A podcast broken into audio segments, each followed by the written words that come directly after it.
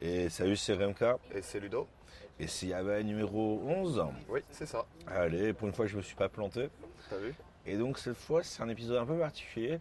euh, donc, un peu méta. euh, parce que on n'a pas d'invité. Non. Ben, cette fois, en fait, on avait pensé un peu se présenter nous. Donc, en fait, l'invité, euh, ben. Ludo m'a dit que ça serait moi. Donc, voilà. Du coup, bah ouais, on invite toujours des gens à chaque fois. Donc, c'est cool, hein, on va continuer. Mais là, on s'est dit qu'on allait un peu parler de nous. Enfin, Pour changer. Malheureusement, ouais. Donc moi, j'ai pas grand-chose à dire, mais Ludo va sûrement réussir à me tirer les verres du nez. Ouais, on va faire ça comme ça. On va, on va bien trouver des trucs à te faire dire, t'inquiète. Ça va, toi? Ouais, ça va, tranquillou. Et puis, ben, du coup, moi, je vais parler de mon mot, là, cette fois, là, qui va être kotowaza. Ok. Donc le proverbe. Voilà. Euh, moi, je vous parlais euh, de- du temple du soutien-gorge et de d'exploration urbaine. Euh, et donc, euh, donc voilà, quoi, tranquillement, quoi. Exploration urbaine, plus connue par les initiés par de l'urbex, c'est ça? Ouais, ouais, ouais. Ok. Alors, euh, j'en parlais avec, euh, avec Francis tout à l'heure. Mhm. Il m'a dit oui, c'est insupportable. On dirait un, un nom de médicament pour les, pour les hémorroïdes. Et donc, euh, voilà. Ok. Bon, comment ça se passe, toi, ton début de Golden Week Ah ouais, bah je suis bien. Bah ouais, c'est vrai qu'on est en Golden Week là, c'est bien de le préciser. Moi, ça a plutôt rien foutu. Et toi? Pareil. Non, j'ai fait le ménage un petit peu. Alors, pour les auditeurs, en fait, il faut expliquer que donc, la Golden Week, chaque année, c'est un peu le. On a un peu plus de vacances que d'habitude. Mm. Au Japon, on n'en a pas trop. Et là, comme ils sont en train de changer d'empereur, On a encore plus. euh, on a 10 jours. Enfin, non, en fait, c'est faux. On a plus. On a 6 jours. Ouais. Mais tu rajoutes les week-ends, ça fait 10. Et du coup, euh, là, dans 3 jours, donc le 1er euh, mai, Ouais. on change d'air. Ouais, on va passer de l'air Showa. Non, Euh, le RSC. euh, l'air- Putain, ça y est, je suis encore en Showa moi. J'ai pas, avant l'air d'avant c'était Showa, non, maintenant on est Heisei. Et là on va passer en Reiwa. Lewa, ouais, c'est ça. Donc, euh, bon, bon, ça ne va pas y avoir grand-chose, mais en fait, les, les calendriers, tout ça ici, les gens utilisent encore le système des airs. Bah, je suis né en 58 moi par exemple. Donc, euh, ouais, moi, je suis en 53. Et euh, de, bah, de Showa. Mais de ouais. Mais du coup, au début, de, début du mois d'avril, ils ont donné le, le nouveau nom de l'air avec les caractères. Mm. Et les commerçants, les administrations, tout le monde a eu un mois en gros pour se préparer, changer les tampons, changer les formulaires, changer tout. Et surtout, il faut expliquer qu'en fait, pareil, pour tout ce qui est année, là on va repartir à 0, enfin à 1. À un, voilà, c'est ça. on repart au début. C'est-à-dire que là, par exemple, moi je suis né en 58 de l'ère Showa, mais dès qu'il s'est passé à l'ère je crois que c'est 5 ans après, boum, c'est passé en euh, 1 de RSA. Et là, Ouais, on est en 30, 30, et- ouais, on est 31 de l'ère RSA euh, Ah, je pourrais pas dire. C'est Je fais 31, le bah, c'est le même, âge que ma, que ma femme. Très bien. Donc euh, c'est un bon moyen mémo technique. Et donc tous ceux au Japon qui sont nés à partir du 1er mai de cette année, ils sont nés en l'an 1 euh, de l'ère quoi, voilà. Exactement. Et donc c'est pour ça qu'on a des longues vacances, enfin longues pour le Japon. Ouais. Euh, Bah, chaque année, de toute façon, la Golden Week, c'est l'endroit où c'est assez long, où tu peux prendre des jours et avoir pas mal de jours d'un coup. Quoi. Dans les boîtes japonaises, hein, Ouais. parce que sur le calendrier, euh, c'est pas ça quoi. Ouais. Et euh, mais du coup, voilà, donc tout le monde a pris des grosses vacances, tout le monde part, euh, machin, les billets ont flambé de ouf. Euh, tout est blindé, Mm. le Shinkansen, tout ça, c'est hors de prix. Et, euh, et du coup, nous, ça fait un peu des longues vacances. euh, Ouais. Donc voilà, touchage de kiki. Ouais, ouais, bah ouais, moi je bouge pas de Tokyo, je suis bien. Pareil. euh, on, on va se reposer, on va peaufiner, je vais euh, travailler un peu plus sur les jingles, les trucs comme ça. Donc euh, C'est un nouveau jingle, paraît-il. voilà, bah, vous, vous entendrez ça un peu plus tard. Je pense qu'on va abréger un peu là. Ok. Et puis on va, on va commencer directement On est, avec on les est news. parti C'est parti. Allez. お前はもう死んでいる何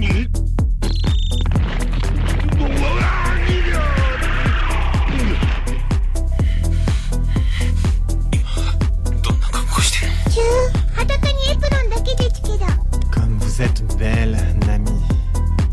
Vous êtes vraiment le joyau secret de l'Orient. Ma mission, c'est de stopper la violence.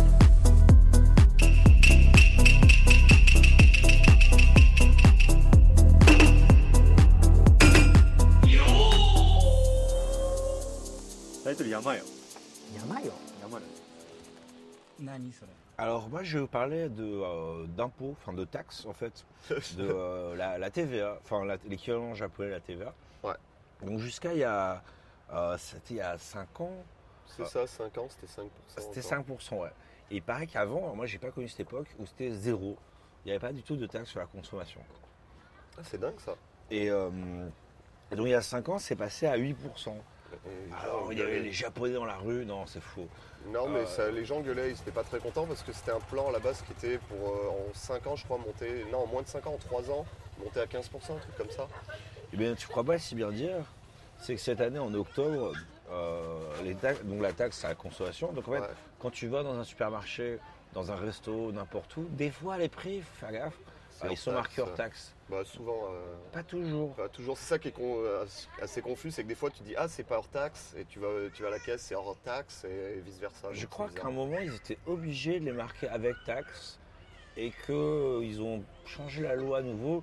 Mais des fois, effectivement, euh, tu prends un truc Mm. et t'es là, ouais, 950 yens, en fait, c'est 1000 et quelques parce qu'ils rajoutent les 8%. Mm. Donc le, le Yakuen Shop, donc le magasin à 100 yens, Ouais. en fait, c'est pas 100 yens, c'est 108 yens parce qu'il Ouais. faut payer les taxes derrière. Mais je sais qu'avant justement ils mettaient tout le temps, avant de passer à 8%, c'était tout le temps hors taxe et toute taxe comprise. Et c'est à partir du moment où ils ont passé à 8% que là ça a commencé à changer, que c'était un peu. euh, Oui, c'est devenu plus sens. fou quand ils sont passés à 8%. ouais. mais bon. Et donc, octobre cette année, ça passe à 10. Bon, alors comparé à la TVA en France.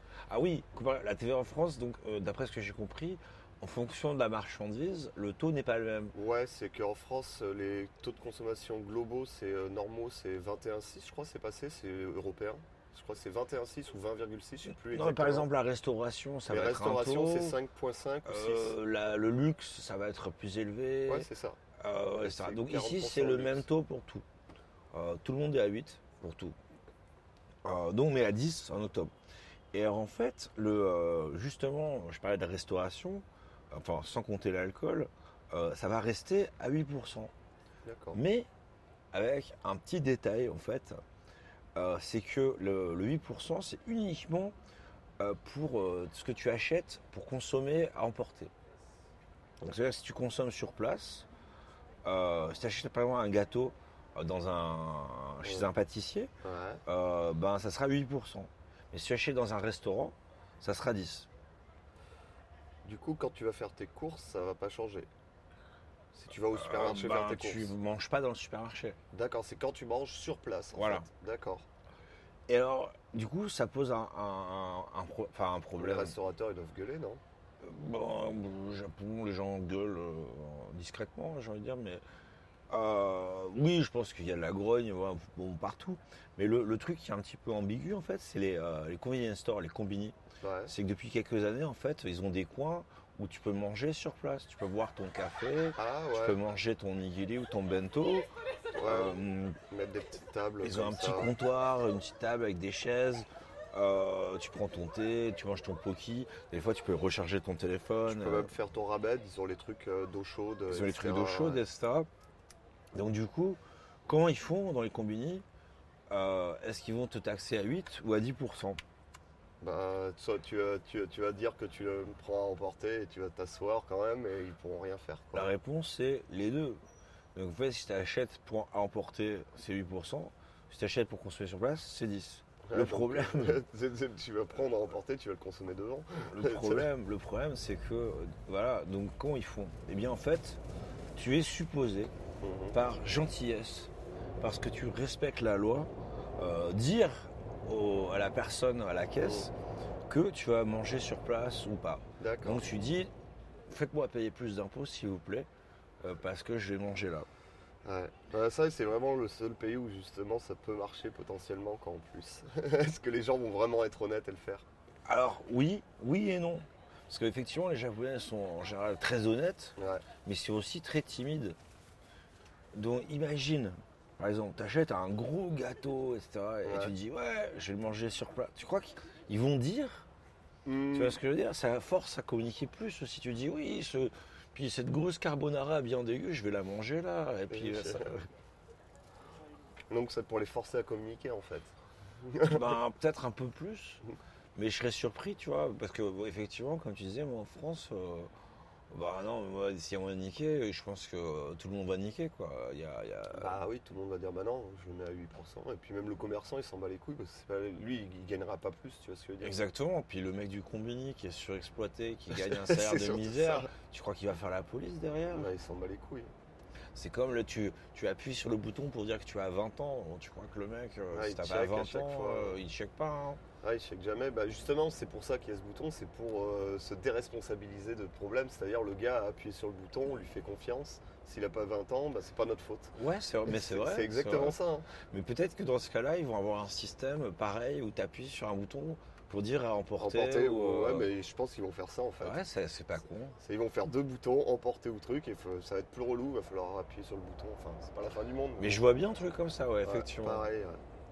Ah bah voilà, on a trouvé la solution bon, bah voilà, soyez pas surpris si vous avez des boutons en plus euh, combinés d'ici un an ou deux. avec marqué pas en anglais bien sûr, hein. Ah, tu crois? Ah, pas du tout en anglais. hein. Quand, Pour dire que t'as 20 ans Ah, ouais, non, effectivement. C'est qu'en japonais, ils disent appuyer sur le bouton, ils t'expliquent même pas pourquoi c'est quoi. Ils Ouais, disent juste euh, button tapis kudasai, et c'est tout quoi. Oui, c'est parce que t'achètes que de l'alcool, toi, Ouais. espèce d'alcoolique. non, bah quand t'achètes des clopes aussi quoi. c'est vrai, c'est vrai. Voilà. Bon, c'est une petite news comme ça, quoi. Mais euh, je trouvais ça marrant parce que Du coup, c'est quand ça ce c'est nouveau octobre de cette année. D'accord, ok. Ah putain. Bon bah ça va encore augmenter. Ouais, 10% comparé au, au 20-25 euh, qui est en Ouais, France, ça, c'est- reste encore. 21, euh, 6, ouais, bon, Mais tu parles avec des gens qui ont 60 ans, ils sont là, oui, à mon époque c'était zéro, euh, ils vous volent, ils nous spolient. Ah bah ouais, tu m'étonnes, quand t'as connu zéro, ça doit faire mal quoi. Mais bon. Voilà, c'était ma petite news.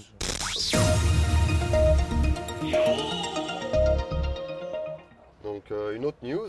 Donc euh, récemment en fait, euh, il y a eu une personne qui a tweeté en fait. Et beaucoup de gens ont rebondi dessus et ont partagé aussi leur expérience, un peu comme au MeToo, tu vois. Donc les gens ont commencé à utiliser ce hashtag et il y a eu beaucoup d'expériences qui sont sorties, beaucoup de sales histoires qui sont sorties. Et là au Japon, c'est une fille qui a commencé à parler de son expérience quand elle était lycéenne. Donc en fait au Japon, tu as ce qu'on appelle les chicanes. C'est en fait des gars qui te pelotent dans le train en fait. euh, Les frotteurs. C'est- des, pervers qui te touchent. Et ça c'est pas très cool, mais ça existe ici. C'est pour ça que d'ailleurs il y a des wagons pour femmes. Ça existe en France aussi. hein. Mais au Japon, en fait, le truc, c'est que les trains sont tellement blindés le matin qu'il y a des gars qui, qui s'amusent à le faire et tu peux pas savoir qui c'est en général, à part si t'attrapes la main, quoi. Et encore, faut l'attraper. Mais bref, et puis pareil, les meufs, en général, elles osent pas trop faire un scandale, tu vois, en public ou, ou quoi, donc forcément, tu vois, elles vont rien- pas forcément dire grand chose. Ah, c'est c'est- Et il y a une fille, en fait, euh, qui a. hum, qui a posté sur internet en fait là que récemment elle venait de devenir une étudiante donc euh, d'Agaku euh, une étudiante après le lycée Ouais, Et en fait, euh, universitaire. voilà, universitaire exactement. Et en fait, avant ça, en fait, les filles ont des uniformes. Tous les lycées, collèges, lycées, les filles ont des uniformes. Mhm. Et en fait, elle s'est rendue compte que à partir du moment où en fait, elle a arrêté de mettre son uniforme puisqu'elle était étudiante, enfin en université, que là c'est plus obligatoire, ben la- les chicanes, elle en a plus quasiment. Donc, il touche que les lycéennes, quoi. Ben, l'uniforme apparemment est assez attractif et après avoir partagé ça, non, c'est hallucinant. Après avoir partagé ça, t'as d'autres filles en fait qui ont commencé à partager ça. C'est devenu assez viral sur Twitter. Et en fait, euh, beaucoup qui disaient ouais bah ouais moi aussi, moi aussi, moi aussi. Mhm. Et d'autres même qui disaient bah en fait moi justement, il y a quand j'étais en office lady pour des entretiens en fait, des, en tailleur etc. Aussi pareil là le le nombre de chicanes qui me touchaient là à ce moment-là ils augmentait. aiment bien l'uniforme, en fait. Exactement, et puis pareil, en fait, euh, la fille dans son témoignage, elle dit, elle pense que, en fait, comme elle était en entretien, mais qu'il pensait que c'était une office lady, Mhm. vu qu'elle est tailleur, et en fait, c'est une sorte d'uniforme. C'est pas vraiment un uniforme, mais c'est tailleur noir, petite chaussure noire, c'est assez euh, réglementé. C'est très standardisé, oui. oui Jusqu'à la coupe de cheveux. Ouais, exactement. Et du coup, en fait, euh, elle, son, son hypothèse, c'est que le gars pense que comme elle était office lady, elle voulait pas faire un scandale dans le train, et du coup, qu'il y avait peu moins de chances qu'en fait, tu vois, elle, elle, elle crie ou qu'elle dise quelque chose parce que le gars l'a touché, en fait. Mais quel rapport, je trouve. Ben, ça, c'est son hypothèse en fait. C'est juste son hypothèse par rapport à son uniforme, enfin au fait qu'elle soit en office lady. Et du coup, en fait, c'est assez triste, mais c'est des expériences comme ça qui ont été reportées récemment sur Twitter, en espérant que ça change quelque chose. Mais le problème, en fait, c'est que justement, il y en a beaucoup qui appellent à ce que l'uniforme soit arrêté, justement, pour les lycéennes. Mhm. Mais vu comme on sait comment ils sont assez rigides avec les lycéens, eh ben, on a eu déjà quelques news par rapport aux coupes de cheveux, par rapport aux trucs comme ça. Par rapport à la longueur des jupes, de Voilà. devoir porter des mini-jupes, enfin des jupes courtes Voilà, en ben, hiver. Alors il fait hyper froid. On avait déjà fait des news là-dessus, euh, sur les coupes de cheveux, sur les jupes, sur enfin sur un peu tout ça. On n'est pas sûr que ça change, mais ce serait bien qu'ils mettent un peu plus de flexibilité là-dessus en finalité. Moi, c'était arrivé une pote à moi.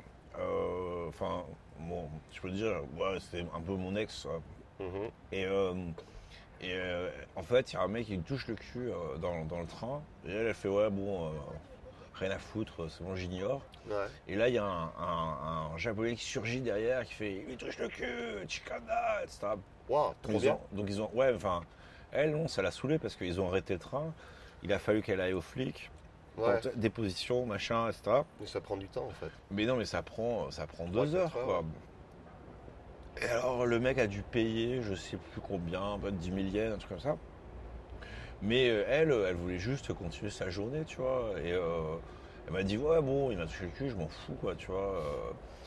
Et euh, Mais c'est le problème en fait, c'est que ici justement, tu attrapes un chicken, le temps que tu fasses toutes les démarches, etc. C'est super relou et c'est aussi peut-être une des raisons pour lesquelles les meufs elles disent rien aussi quoi. il devrait. Elle m'a dit, ouais, c'est Mendokusai. Il dev- S'il y avait un, un process un peu streamliné, Mm.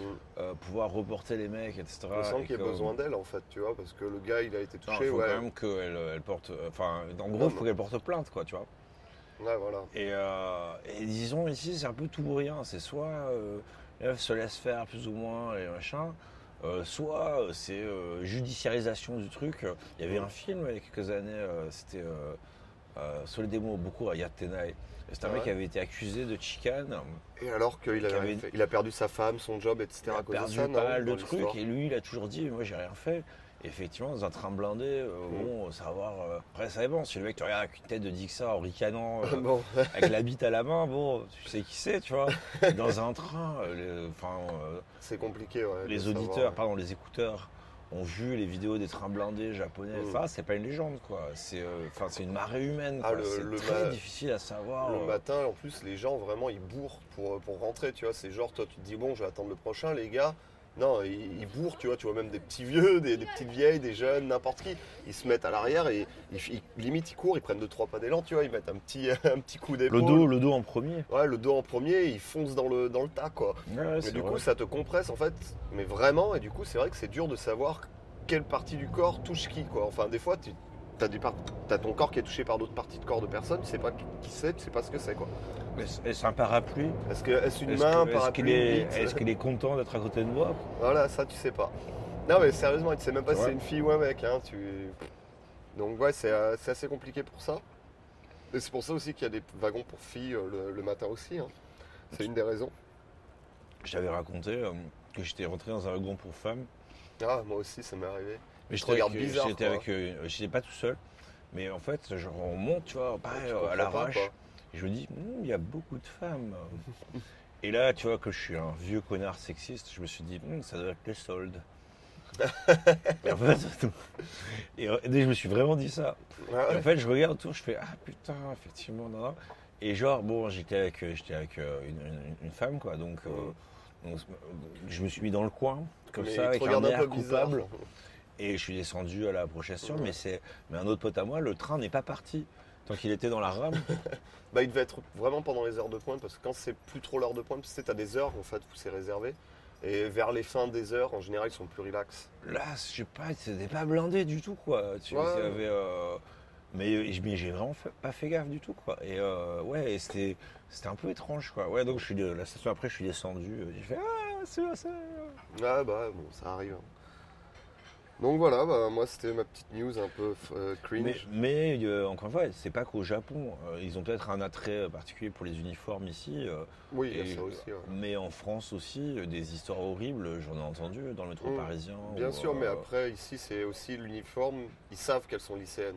Oui, c'est ça qui les attire. c'est que ça les attire, mais en même temps, ils savent que forcément, elles sont mineures. Et alors un autre, un autre truc, c'est que elles sont, enfin ils aussi, parce que les garçons c'est pareil, ils sont obligés de porter leur uniforme de l'école, enfin de la maison jusqu'à l'école. Les voit qu'ils sont euh, lycéens, donc pour ne pas leur vendre de l'alcool, Ouais. etc. Machin. Donc c'est un, c'est un signe visible. Alors que si tu leur disais oui, tu peux mettre l'uniforme une fois que tu es à l'école. Ah, Le bon. problème c'est qu'ils sont plus reconnus dans la rue comme lycéens. Puis surtout à Tokyo, en fait, on le voit, nous, par exemple, à Shibuya ou même à Harajuku, les lycéens, après l'école, tu vois, bah, ils vont, ou même les collégiens, tu vois, ils vont se traîner à ils vont, ils vont euh, dans la, dans la Dori, ils achètent des conneries, des petites crêpes, des trucs comme ça. Ouais, je pense que ça simplifie pas mal, par exemple, pour les commerçants, où tu vois, on Ouais. parlait de euh, il faut que tu aies 20 ans, machin. Bon, bah, uniforme, tu sais qu'il Non. ou elle n'a pas 20 ans, C'est T'as pas vrai. besoin de réfléchir. C'est vrai. Ça leur interdit euh, les pachinko, ça leur interdit euh, le game center Mm. après une certaine heure, Ouais. euh, ça leur interdit plein de trucs. Et du coup, t'as pas besoin de réfléchir, quoi. Mais il y a un effet pervers aussi, effectivement. quoi. Du coup, voilà quoi. Ben, C'était un peu le problème au Japon aussi, mais bon, ça, euh, on va voir comment ils traitent ça dans les années à suivre. Hmm, à mon avis, euh, ça risque de prendre du temps. Oui.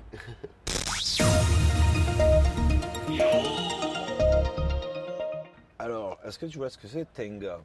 Bien sûr. Qu'est-ce que c'est Tenga? Est-ce que tu peux expliquer pour les auditeurs?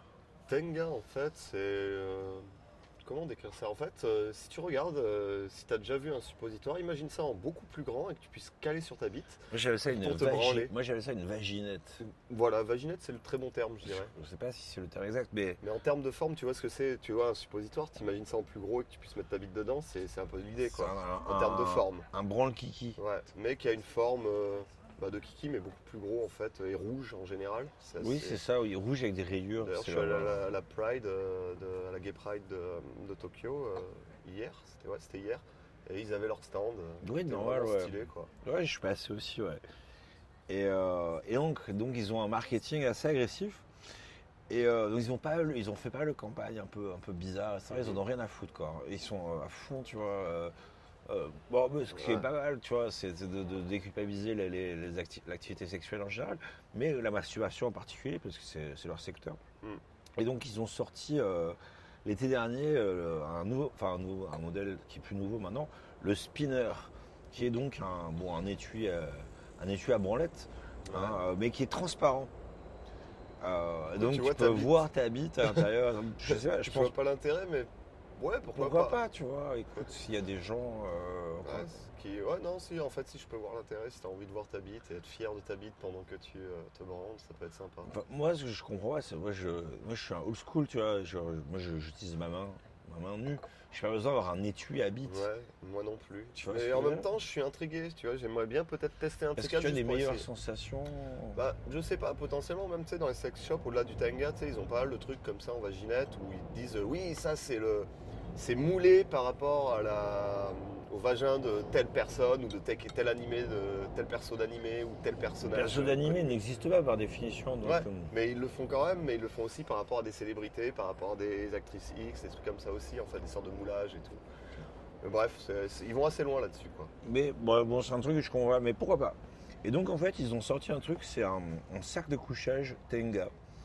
Un sac de couchage. Alors, euh, les auditeurs ne verront pas, mais je posterai peut-être après. c'est une, c'est une espèce de sac de couchage euh, gonflable.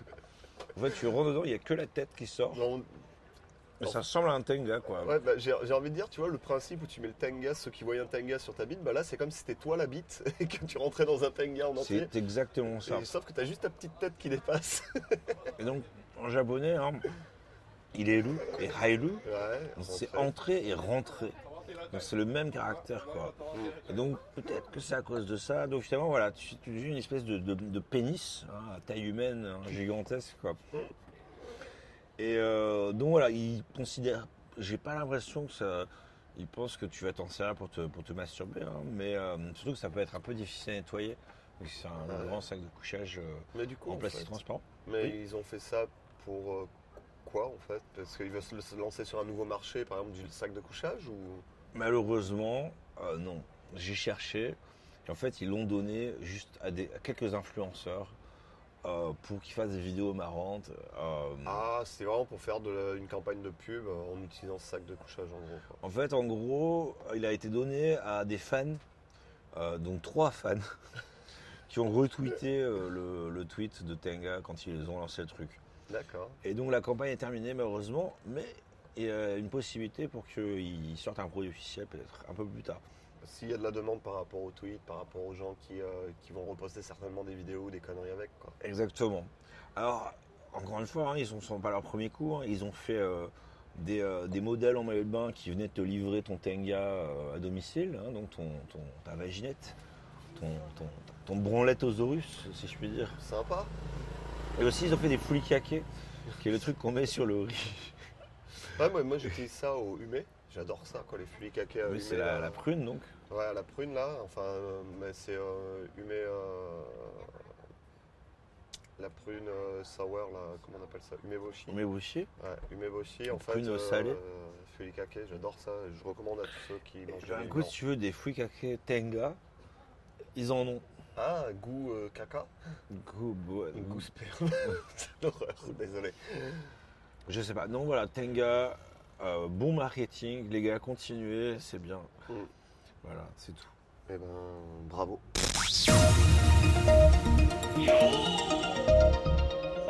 Moi, je vais vous parler euh, de Ninja.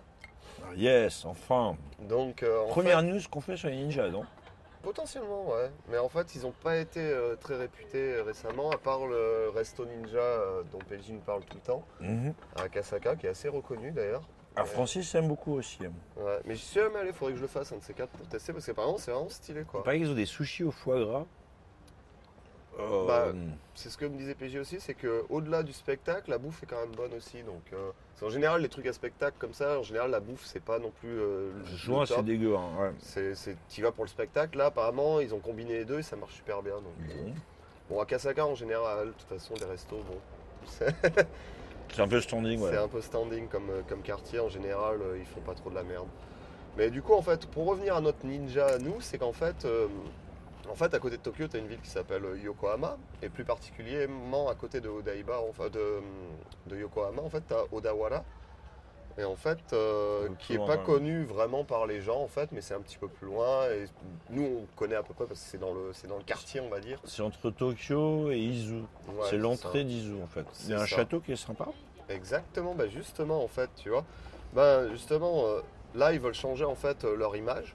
Et du coup, pour tous les fans de l'anime Naruto, eh ben, ils vont faire un musée dédié, dé- mm, dédié à, aux ninjas en fait.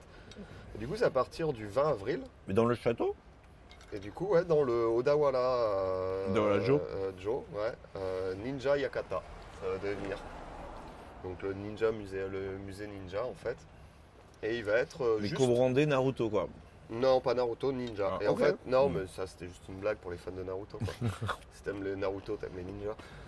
Et, euh, et du coup, en fait, euh, ben ouais, ça va être juste euh, devant, enfin dans les, dans les, dans les, euh, dans la partie basse du château, en fait. Ok. Donc tu passes les douves. Voilà, Mm. et tu vas être dans la partie basse du château. En fait, ils ont, ils vont faire tout un truc avec des attractions. Enfin, ils l'ont fait apparemment déjà. Et du coup, en fait, euh, en fait, il y avait déjà un musée, un musée qui existait, mais que comme il était sur des rénovations, etc., ils en ont profité pour refaire tout ça en fait. à Un musée, du, un musée du ninja? En même temps, voilà. Parce qu'avant, il n'y avait pas de musée ninja, il y avait déjà un musée, mais pour le château. Oui, Et que- du coup, là, je, comme- sens que j'ai visité ça il y a quelques années. Et hein. du coup, en fait, ce musée, comme il était en rénovation. Mm. ils ont, en ont profité pour faire le musée du ninja à la place, en fait, et d'agrandir, faire des trucs avec. Alors en quoi ça consiste? Est-ce que tu as des ninjas qui te sautent dessus Ben, euh, déjà, en fait, tu vois, tu as une petite forêt de bambou avec des petites attra- attractions. En fait, tu as un petit bassin avec euh, un peu d'eau, avec des petites pierres dans lesquelles il faut sauter de, de part en part. Après, tu as tout un petit truc, tu vois, genre comment te camoufler, comment grimper avec la corde ou avec un mur. Tu as, vois, des ninja. workshops euh, Tu as des petits workshops comme ça, en fait.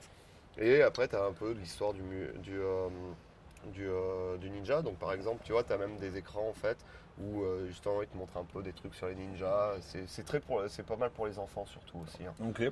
Mais il y a un rapport avec la, la ville ou c'est juste ils sont en train de dire ah, Bah, en fait, en fait, euh, il parle du Hojo clan, en fait, qui apparemment était le clan ninja euh, aux alentours du Odawara, ni- euh, Odawara Castle. quoi. Mais je crois que c'était Euh, le clan Hojo. dont, euh, auquel le château appartenait, il me semble. Je sais pas, je dis peut-être la merde. Bah, en fait, euh, c'est, euh, je sais pas trop. En fait, ils en, là dans ma news, ils en parlent pas trop, mais en fait, à côté, il y a le Sengoku Théâtre, donc le théâtre de Sengoku. Mhm. euh, qui, euh, où là il y a tous les visiteurs qui justement euh, de base pouvaient aller justement euh, voir des spectacles sur les ninjas, etc. Donc Sengoku en fait c'est plus c'est Sengoku Jidai donc c'est euh, l'époque des, des- des- des guerres internes au Japon où les samouraïs se mettaient sur la gueule euh, et donc c'est KPDP quoi. Voilà, et du coup bah, c'est c'est le truc que je t'ai montré où justement les gens ont une sorte de. Comment on appelle ça? C'est pas un parcours du combattant, c'est comment on appelle ça les trucs. Mur les- d'escalade? Non, parce que t'as le mur d'escalade, mais après tu vois, tu dois sauter. euh, Tu sais, comme Ninja Warrior, tu vois, aux États-Unis, les missions euh, où les gars, tu sais, ils doivent euh, aller de plateforme en plateforme, genre comme dans Interville par exemple. D'avoir Interville, oui. Tu vois, tu- non, mais tu vois ce que je veux dire, Interville, tu sais, la- Interville, finale, ninja. ouais, où tu sais, où t'as plein d'épreuves, où tu dois passer de truc en truc, hop, sauter dans un truc. Kitano. euh, Je- Ouais, voilà. hmm.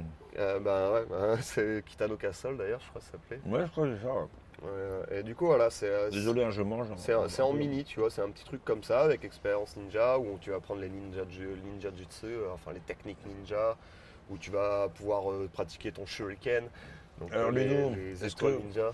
Est-ce que tu as envie d'y aller? Bah un peu là pour le coup, moi j'aime bien Naruto.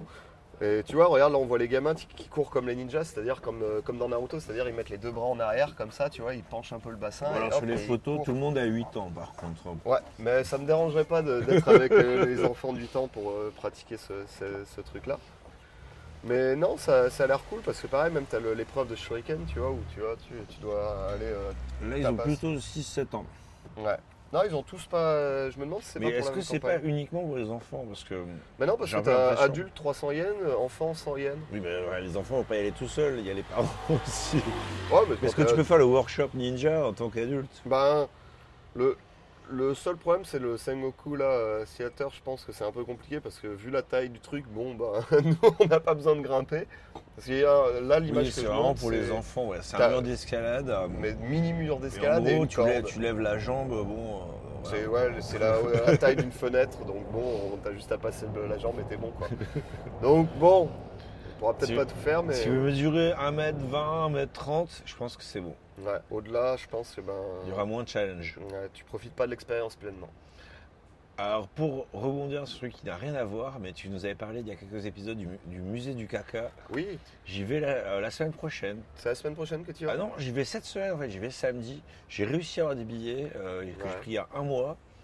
Et donc euh, voilà, je, le prochain épisode, je parlerai peut-être un Ouais, brièvement ben, du musée du si caca. tu peux faire des, des petits shots, des trucs comme ça. Bien sûr, je vais documenter.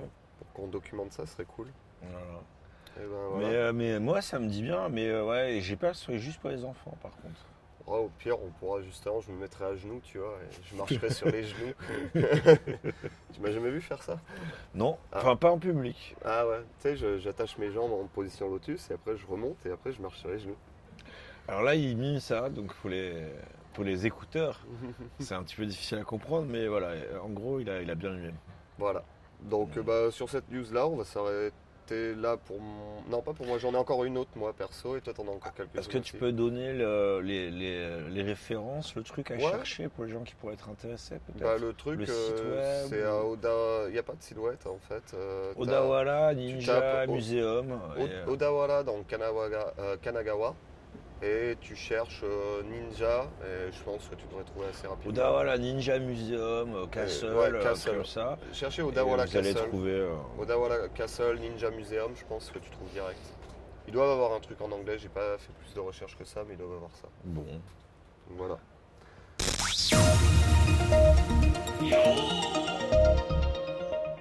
Alors ça faisait longtemps qu'on n'avait pas parlé de caca dans Ouais. ce podcast. Un podcast. Et, Et pas de euh, caca, euh, le dernier podcast. Un podcast sur le Japon sans caca.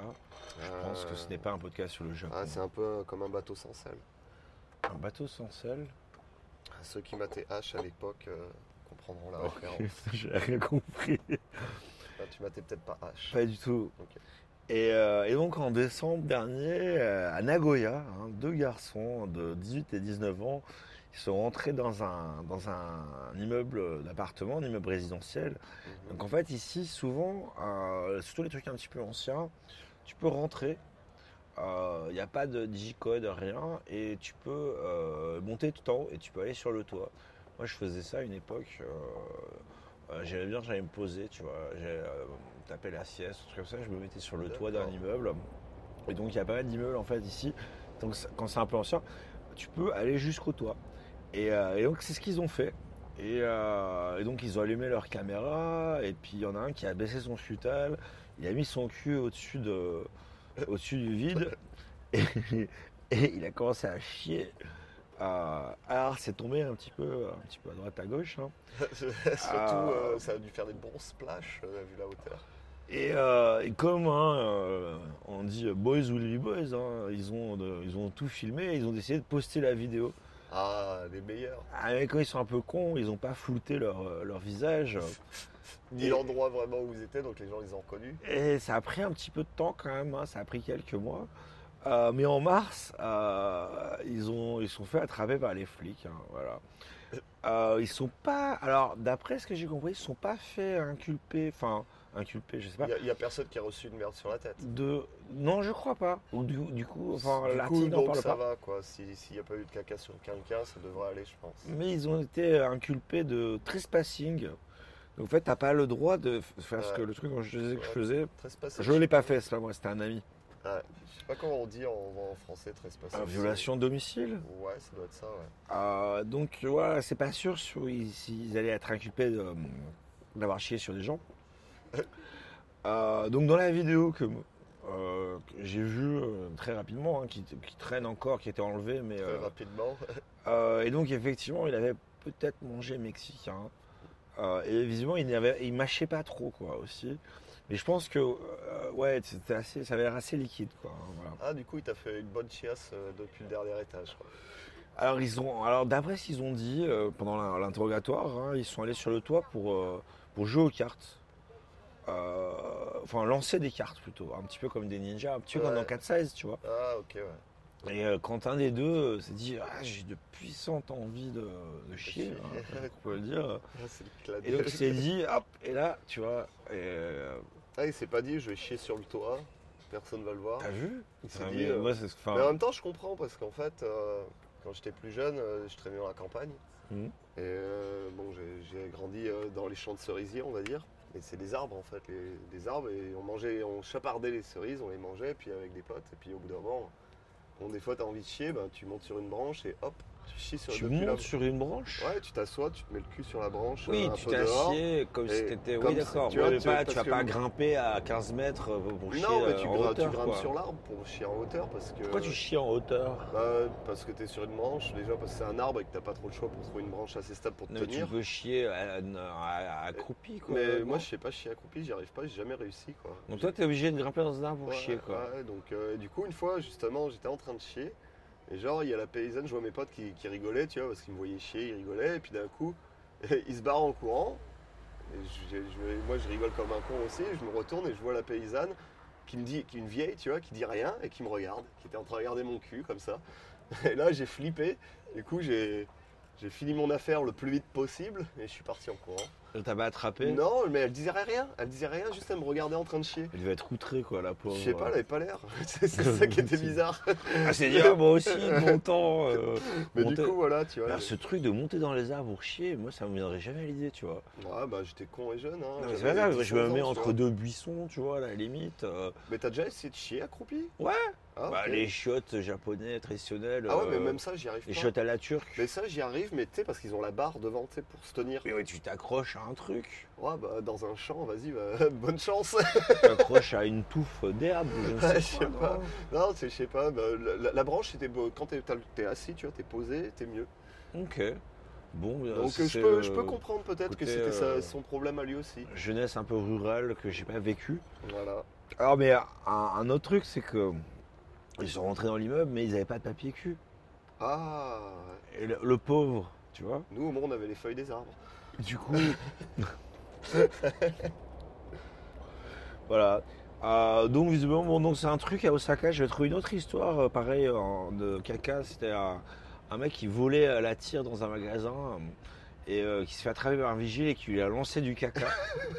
C'était à Osaka aussi. Euh, non, pardon, c'était à Nagoya il y a Ah. deux ans. Donc il y a une, une vieille tradition finalement à Nagoya. euh, Caca.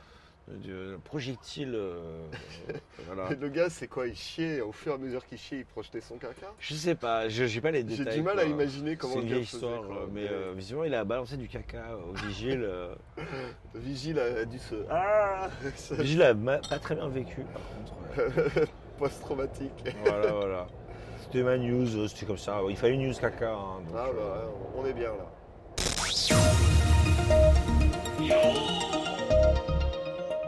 Bon, dernière news pour moi. Euh, comme on disait dans le préambule, euh, là on finit l'RSA et on va partir sur les l'AEWA. Ça a commencé d'ici 2-3 jours là, je crois que c'est mercredi. ouais. C'est ouais, c'est c'est de... ouais, mercredi. Après-demain, après-demain.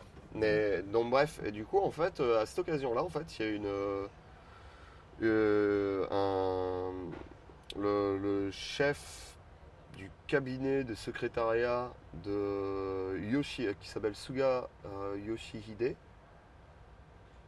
qui euh, justement avait annoncé la nouvelle, euh, la nouvelle ère. Un politicien. Ouais, un politicien, c'est lui en fait euh, qui à la télé a annoncé les nouveaux kanji, etc., qui ont été faits, euh, qui ont été utilisés pour le, parce qu'ils réfléchissent à, à ça, etc. Et une fois que ça a été fait, en fait, eh ben, il y a des gens qui se sont dit, hé, mais c'est les derniers moments de l'ère essai, si on mettait de l'air en canette et qu'on le vendait. Donc de l'air, de de l'air, euh, de, de- de l'air qu'on respire, quoi. Voilà, de l'air essai, quoi. Et, c'est, euh, et du coup, ils ont commencé à produire ça, en fait. Et donc, c'est les gens de Henali qui, en fait, euh, collectent l'air dans des canettes. Donc, en fait, en gros, c'est une canette de, une canette de conserve, comme une boîte de conserve vide. Avec une canette de Coca, Voilà, quoi. mais avec de l'air dedans, quoi. D'accord. C'est tout. Et ça, ils te le vendent combien Ils te le vendent de 9 dollars, donc 1080 yens Ok. avec les taxes. Donc on parlait des 8% de taxes, c'est pour ça que c'est 1080. Et ben voilà, ils te vendent ça 1000 yens avec taxes et donc un peu plus de 9 dollars quoi. Voilà. du Alors, coup, euh, quand, quand tu m'as parlé de ta news, je t'ai dit oui, j'en ai entendu parler. Et je t'ai dit aussi, euh, allez, attends. Mais en fait, ça me dit quelque chose, je sais plus pourquoi, mais ça me dit quelque chose. Mais continue. J'ai dit, c'est un, c'est un rip-off parce qu'en fait, la première personne qui a fait ça, c'est Marcel Duchamp. Euh, C'était peut-être dans les années 20 ou un peu avant. Mhm. Il a fait des- une petite fiole, il en a fait quelques-unes, c'était pour ses amis, je crois, euh, de, de l'air de Paris. Et donc, euh, il a pris des fioles de- de- enfin de pharmaciens, euh, qui te contenaient, je sais pas, des gouttes pour les yeux, un truc comme ça. Et tac, il a ouvert, il a fait entrer de l'air, il a refermé. Et tu vas, alors tu vas, je sais plus dans quel musée c'est maintenant, Mhm. Euh, parce que Duchamp, voilà. Et euh, t'as ces trucs, c'est des petites fioles comme ça, avec marqué Air de Paris. Et donc ouais, donc ça a 100 ans quoi cette idée quoi. D'accord. Mais il me semble qu'ils avaient déjà fait ça pour euh, l'air d'un endroit particulier en fait au Japon, mais je me rappelle plus. Mais ça c'est ouais, pas nouveau, mais bref. Bon les gars ont, ont senti le filon. Ils se sont dit même pour le souvenir, tu vois, des gens, la, la- la boîte est jolie, avec les kanji de l'RSA. On dirait les boîtes à, ca- à cachou, pas à cachou, tu sais, les boîtes de, de noix de cajou. Tu sais, en. en Ouais, c'est une boîte de conserve quoi. Donc voilà, avec un petit branding euh, joli. Puis alors là pour le coup ça leur coûte pas grand chose quoi. Non, C'est assez facile à produire. Ben, juste le prix de la boîte, quoi. Moi j'achèterais pas, Moi non plus, je le dis, voilà. mais du coup, voilà. C'était ma news pour clôturer sur euh, cette euh, bonne RSA. Attends, j'ai une petite dernière.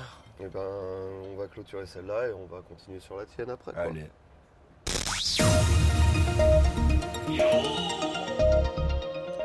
Alors, c'est une solution handmade. Imagine, regarde, tu vas au cinéma. Mhm. Et imagine, tu es un peu impressionnable. Tu vas voir un film d'horreur. Ah, tu bah. fais pipi dessus, quoi. Toi, peut-être. Ouais, je laisse Ah. des, des petits P. Mais euh, si tu es, euh, si tu es euh, cette, quoi, cette tweeteuse japonaise, non. En fait, tu as besoin de serrer la main de quelqu'un. Mmh. Tu as besoin de serrer la main de quelqu'un, tu vois, quand tu as, peur, etc. Voilà. Et donc, Ouais. donc il y a cette meuf euh, qui a, elle a fait une, une boyfriend hand. Et au fait, c'est un gant euh, en plastique, enfin, c'est un gant Mappa, quoi, tu vois. Elle a mis de la, de la farine dedans. Elle l'a attaché, tu sais. Elle s'est dit, et là, il y a son film d'horreur préféré là, qui sort bientôt. Je vais aller voir le truc, tu vois. Et mais avec mon gant Mappa, euh, tu vois, comme ça, je farine. euh. J'imagine trop l'histoire, quoi. et en fait, ça a été récupéré par euh, la boîte de prod du film d'horreur en question. Ah ouais Ils ont retweeté le truc de ouf, tu vois. Ils ont monté ça en épingle. Ah ouais, genre. Et, euh, mais en fait, euh, en fait, il y a eu un backlash. Ils ont dit oui, euh, le problème c'est si jamais le, le gant s'ouvre. Mais moi, c'est ce que je pensais qui était arrivé, en fait. C'est que la meuf, elle a serré trop fort, elle a éclaté le- la farine dans tout le Imagine les, cinéma. les gens qui sont allergiques à la farine. Oui, même, tu étais au cinéma, tu te prends une, une petit- un petit nuage de farine parce que la meuf a serré trop fort, t'es à côté, tu t'es tout enfariné, ça fait pas plaisir. Surtout, c'est méga creepy quoi. Une espèce de gant bizarros, tu vois, on dirait qu'elle tient une main humaine. Et alors, visiblement, il y a d'autres gens qui ont essayé de faire ça quoi. Euh, et euh, donc, elle est allée voir le film et euh, ça s'est bien passé. Il y a eu d'autres gens qui ont fait d'autres mains euh, et puis qui lui ont répondu. Donc, il y avait la, la main en glace, Mhm. il y avait la main euh, mangeable. Il y avait la- Donc, vision, c'est un truc, faire des mains. quoi, voilà. C'est une petite news un peu légère pour, pour conclure. quoi. Ok, ouais, bon, bah, c'était marrant. C'était mignon, quoi. Ça aurait été marrant que justement la news soit bon, elle a éclaté tout le monde dans le cinéma. Non, malheureusement, non, je crois que ça s'est pas très bien, bon, pas mal terminé, malheureusement. Quoi. Bah tant mieux. Voilà, c'est tout. Des bisous.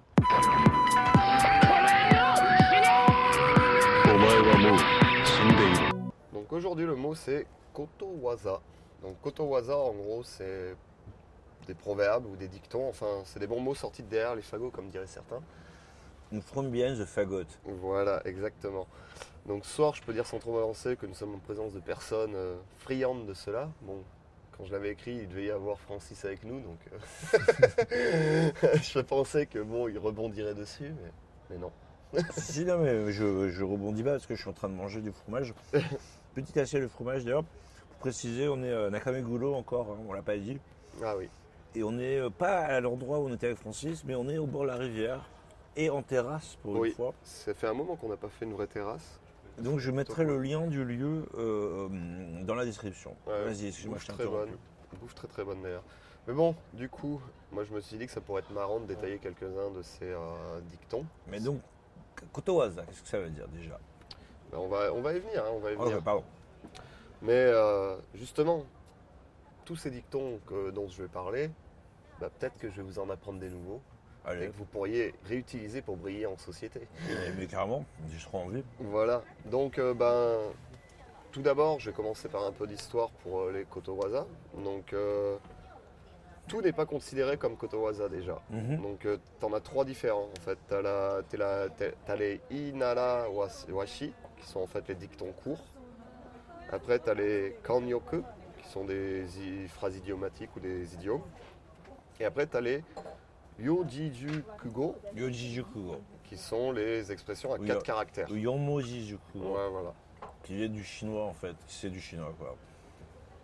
Principalement, mais le principe en fait, c'est de réussir à faire une expression avec quatre caractères. Non, c'est pas ça. C'est Bah, en fait. considéré comme si t'en as quatre, tu l'as, tu l'as. Si t'en as plus que quatre, c'en est pas un. Non, c'est pas ça. C'est en fait, ça vient des. Je, je- toujours, je suis contredit. Mais en fait, ça vient des, des textes chinois classiques. Et c'est des expressions en quatre caractères, mais ça vient de la littérature en général. quoi. C'est pas toi qui viens avec ton truc en quatre caractères. C'est des trucs des textes classiques. J'en connais quelques-uns. Ouais, T'inquiète, mais- tu pourras pas me clasher là-dessus. Je sais, je sais. Vas-y, pardon, je t'interromps. Comme d'hab. Ben, pour, pour terminer rapidement sur les origines, en fait, les Kotoza, les, les Kotozawa, putain, à chaque fois je veux dire Kotozawa, euh, je sais pas pourquoi. Alors je sais, je sais pas si le terme donc koto donc c'est une chose Ouais. et waza une Ah. technique. Je Hmm. sais pas si ça a quelque chose à voir avec ça parce que je sais pas comment ça s'écrit. Ben, Mais- c'est un kanji en fait, c'est, il a son propre kanji, je peux te le montrer, bon, c'est, bah. c'est le kanji Kotowaza qui est là. Bon, mais très bien. Donc, euh, ça- Le proverbe donc. hein. Mais ouais, t'as, t'as le kanji de, de parler de- dedans. Et j'arrive pas à voir, c'est trop petit. c'est, en gras, donc euh, ma, ma police ne me permet pas de le lire. Je me demande si ça a quelque chose à voir avec waza qui est la, la Ouais. technique. Ça serait, bah, en venant de l'étymologie du truc, peut-être, parce qu'en fait, les kotowaza, en raison de la culture japonaise qui est liée à l'agriculture, en fait, beaucoup de proverbes sont dérivés des us et coutumes agricoles. Mais comme en France d'ailleurs, regarde Beyond the Fagot ou, euh, ou euh, genre, non, ou tu vois la confiture au cochon, les trucs comme ça, tu vois, c'est c'est des trucs qui sont assez ruraux, on va dire. Ou va chier dans un cerisier. euh, voilà, tu vois. Donc, euh, mais c'est pas lié que à ça, c'est aussi lié au jeu de Go, enfin au Go, à la cérémonie de thé, genre par exemple euh, Ichigo Ichie, mhm. tu vois, qui, Qui veut euh, dire quoi? euh, une fois un rendez-vous en gros, mais euh, c'est, euh, je l'expliquerai un peu plus tard. Ok, ça. Mais euh, et- ou encore le bouddhisme. Enfin, je Oui. peux l'expliquer même maintenant si tu vois, c'est beaucoup inspiré du bouddhisme aussi. Après, sans surprise, beaucoup des expressions à quatre caractères bah, sont héritées de la Belgique. C'est clair. Voilà. Non, non, je déconne. c'est- la, philosophie chinoise, écrite en chinois classique, Mhm. et en particulier dans les entretiens de Confucius. Pas que, pas, Pas que, mais tout- beaucoup, beaucoup viennent de celle-là en fait, apparemment. Tous les trucs de Kambun en fait, Voilà. euh, où c'est du chinois que tu lis euh, bizarrement, c'est. euh, C'est le chinois classique, c'est pas, c'est, c'est c'est pour la littérature classique qui a, qui a été écrite de cette façon-là en fait. Ouais. Je regardais le chinois classique, c'est un peu différent de- du chinois traditionnel. Ouais, mais le Kanbun, c'est encore un autre truc. C'est comme les Japonais lisaient ça. Et donc, c'est. euh, Enfin, c'est un truc horrible, quoi. C'était- C'est du chinois. Et en fait, tu... mais ça se lit pas dans l'ordre. Tu lis certains caractères, et après, tu reviens sur d'autres caractères. Mhm. Et c'est comme ça que les Japonais lisaient les textes classiques chinois jusqu'à jusqu'au 18e, 19e, même encore maintenant. D'accord. Et donc le Ichigo Ichie, en fait, il est beaucoup utilisé dans la cérémonie du thé, mais on peut le traduire euh, littéralement, c'est une fois un rendez-vous. Et, Mais ça veut euh, rien dire. Mais ouais, mais le, le vrai, euh, le vrai truc, c'est Once Upon a Time, c'est Il était une fois. Donc euh, voilà, c'est la traduction qui a été là où. Il me semble que c'est celle-là la traduction. là. Ichigo Ichie, non C'est pas ça, Il me semble que c'est ça, mais je suis plus certain là parce que je l'ai pas noté, mais il me semblait que c'était ça. Je dis peut-être de la merde. Mais il me semble que c'était euh, Once Upon a Time. Mais, Non, euh, Once Upon a Time, c'est Mukashi. Mukashi. Ouais, je sais plus, mais c'est particulier à thé, donc je me rappelle plus. Non, c'est une fois dans ta vie, voilà. C'est Oui, une fois voilà, dans ta vie. ça, ouais. C'est quelque chose que tu expérimentes une fois dans ta vie, donc euh, lié à la cérémonie du thé, prendre le temps de faire les choses, etc. Bon, donc rien à voir avec le go. Non, celui-là est pas avec le Go, mais il y en a beaucoup qui sont inspirés du Go aussi en fait. Celui-là, c'est la cérémonie du thé. Ok. Voilà. Mais le Go aussi en inspire beaucoup parce que c'est le truc posé, qui vient aussi du Chine, de la Chine, etc. Donc, bref. Donc, euh, ben. Non mais ben, explique, mec, parce que tu me regardes en me disant ouais, bref, tu vois ce que je veux dire, mais je suis là, oui. Enfin, mais il faut que j'explique pour, les, pour nos écouteurs. Ben voilà, mais du coup, en fait, euh, plutôt que de grandes explications, prenons des, euh, des exemples. Une petite sélection? J'ai une petite sélection Allez. où là, je vais commencer par dire le littéral. Dis-moi le truc et je vais Et- te dire si je comprends. Voilà, déjà, si tu comprends littéral et après, si tu comprends le, le vrai, le vrai sens. Donc, je vais te le dire Neko Nikoban. Ouais, Aucune idée. Donc, Neko, Mhm. le chat. Ouais. Nikoban, c'est pièce en or. Donc, euh, c'est euh, une pièce en or à un chat, Ok. littéralement. La confiture au cochon. Exactement, c'est ça. C'est donner quelque chose de valeur à quelqu'un qui ne l'apprécie pas à sa juste valeur. Donc donner de la confiture Je au connais cochon. pas mon chat. hein. Euh, honnêtement, euh, les trucs brillants, il les apprécie. Hein. Il joue avec des heures, tout ça. Ouais, mais il connaît pas la vraie valeur du truc, donc il l'apprécie pas vraiment sa juste valeur, tu vois ce que je veux dire. Par exemple, un truc brillant qui va être, je sais pas, euh, ta montre. Un papier d'alu ou ta il- montre, il fait pas la différence. Ben voilà, et la montre, tu vois, il va pas lire l'heure avec, il va juste jouer avec. Tu sais pas, tu connais pas mon chat. il est très malin. Ah, peut-être, ouais, j'en sais rien. Mais du coup, ça c'était la première. Donc euh, après, j'ai euh, Gishin Anki. Putain, enfin, aucune idée. Ça, c'est que pour le moment, c'est que des A4. Euh, ouais. Donc euh, là, c'est littéralement c'est le doute. Gishin, le doute, la suspicion. Mhm. Et après, c'est euh, c'est, euh, An, c'est le kanji des ténèbres. Et euh, Ki, c'est le kanji du démon. Donc c'est Ah, doute, vieux truc de, de ténèbres, ninja, démon. Et en fait, euh, le, le truc, c'est en fait. Le, la- le vrai sens, c'est en gros, c'est une fois que tu commences à douter de quelque chose, tout devient suspect. Ok, ok. Ah, et redis-le, vas-y. Euh, Gishin Anki. Voilà, donc tu, voilà, tu veux briller en société, tu dis, voilà, Guichy Yankee dans ton Bah, bon justement, euh, si par exemple, tu vois, tu, quelqu'un dit, ah, ah, j'ai l'impression que, que ma femme me trompe ou euh, je, je- je me pose des questions, et là tu sens Gishi Anki. Ouais, bon, tu places des Yonji Jukugo dans la conversation tous les jours, tu passes quand même pour un bon gros connard pédant. oui, euh, honnêtement, enfin, savoir avec qui tu parles, c'est avec ton meilleur pote, prof de littérature à la fac. il y a moyen Peut-être que- pas, mais euh, et qu'ils disent, waouh, tu me dis quand tu seras ton dernier et euh, Yomoji parce que j'en ai quelques-uns Ouais. euh, et je te teste après aussi. et ben ok. Et là, je- j'en ai encore deux, parce que j'ai pas voulu en faire trop, parce qu'il y en a quand même pas mal, euh, et j'en ai pris des marrants. Et là, il y en a un, peut-être que tu connais celui-là, je pense, c'est euh, Jakuniku Kyoshoku. Oui, ça, oui, bien sûr. Donc, euh, Ça- littéralement, qu'est-ce que ça veut Alors, dire je déjà peux bien t'expliquer chacun des kanji. Mhm. C'est Jaku, faible, Ouais. Niku, la chair, Kyo, fort, Shoku, le repas. Donc la chair des faibles et le repas des forts. Donc c'est un truc darwiniste, quoi. Ouais, bah, c'est euh, les, les forts mangent les faibles, quoi. Les, les faibles servent de nourriture aux forts. C'est la euh, loi de la jungle. Exactement. Mm. Celui-là, je connaissais. Ouais. tu connais la parodie de celui-là? Euh. Non, je sais pas. Yakiniku Taishoku. Ah ouais, c'est pas. Et, euh, la- la- la- et, en fait, ya- Yakiniku Taishoku, c'est le set Yakiniku. Quand tu vas au resto, tu demandes un set Yakiniku, t'as ça. Ouais, c'est pas vraiment une parodie. Bah, c'est un peu le, le truc marrant que tu peux sortir à la place de ça, en fait. Quand quelqu'un le sort, tu rebondis en disant Yakiniku, Taishoku, tu vois, et là, ha, ha, ha. Et du coup, en fait, apparemment, la légende dit que c'est un étudiant qui devait écrire des, euh, des- qui devait euh, répondre à un test sur, euh, sur les expressions à 4 kanji et qui, s'est planté, qui, a mis ça parce qu'il trouvait que ça, Oh, plutôt ça marchait. C'est la légende. hein. Ça me donne faim, tiens. Du coup, ça, c'est, je me suis arrêté là pour les, euh, les 4 caractères et t'en as énormément. Alors moi j'en ai deux pour toi. J'ai le nom de, ben, de ces éditeurs d'ailleurs qui, qui ont parlé de Yabai euh, et je les remercie. Et ils s'appellent Iseki Nicho, c'est leur nom. Ah ouais? Iseki, une pierre, Mhm. deux oiseaux. Ouais. Une pierre, deux coups. Celle-là, je l'avais vue aussi. Celui-là est facile. Bah, on l'a en français aussi d'ailleurs. Une Euh, pierre de coups. Une pierre, deux coups. Ouais, mais c'est une pierre, deux oiseaux en Ouais. japonais quoi. Et, euh, et j'en ai un autre, c'est euh, Jigo Jitoku. Donc Ji- Jibun, Ji, Mhm. soi-même. Go, c'est Gyo, donc ce que tu produis. Ji, euh, Toku.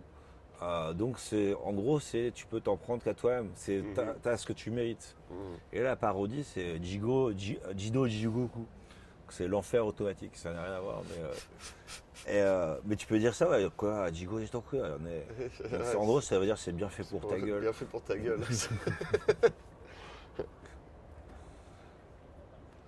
Et du coup, euh, bah là, après, moi, je vais passer sur tout ce qui est dicton court. Donc là, c'est un peu plus long, c'est pas que 4 caractères.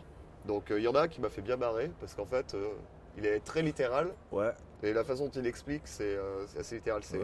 Onna-san ni yoreba kashima- kashimashi. Ce qui veut dire trois femmes ensemble sont bruyantes.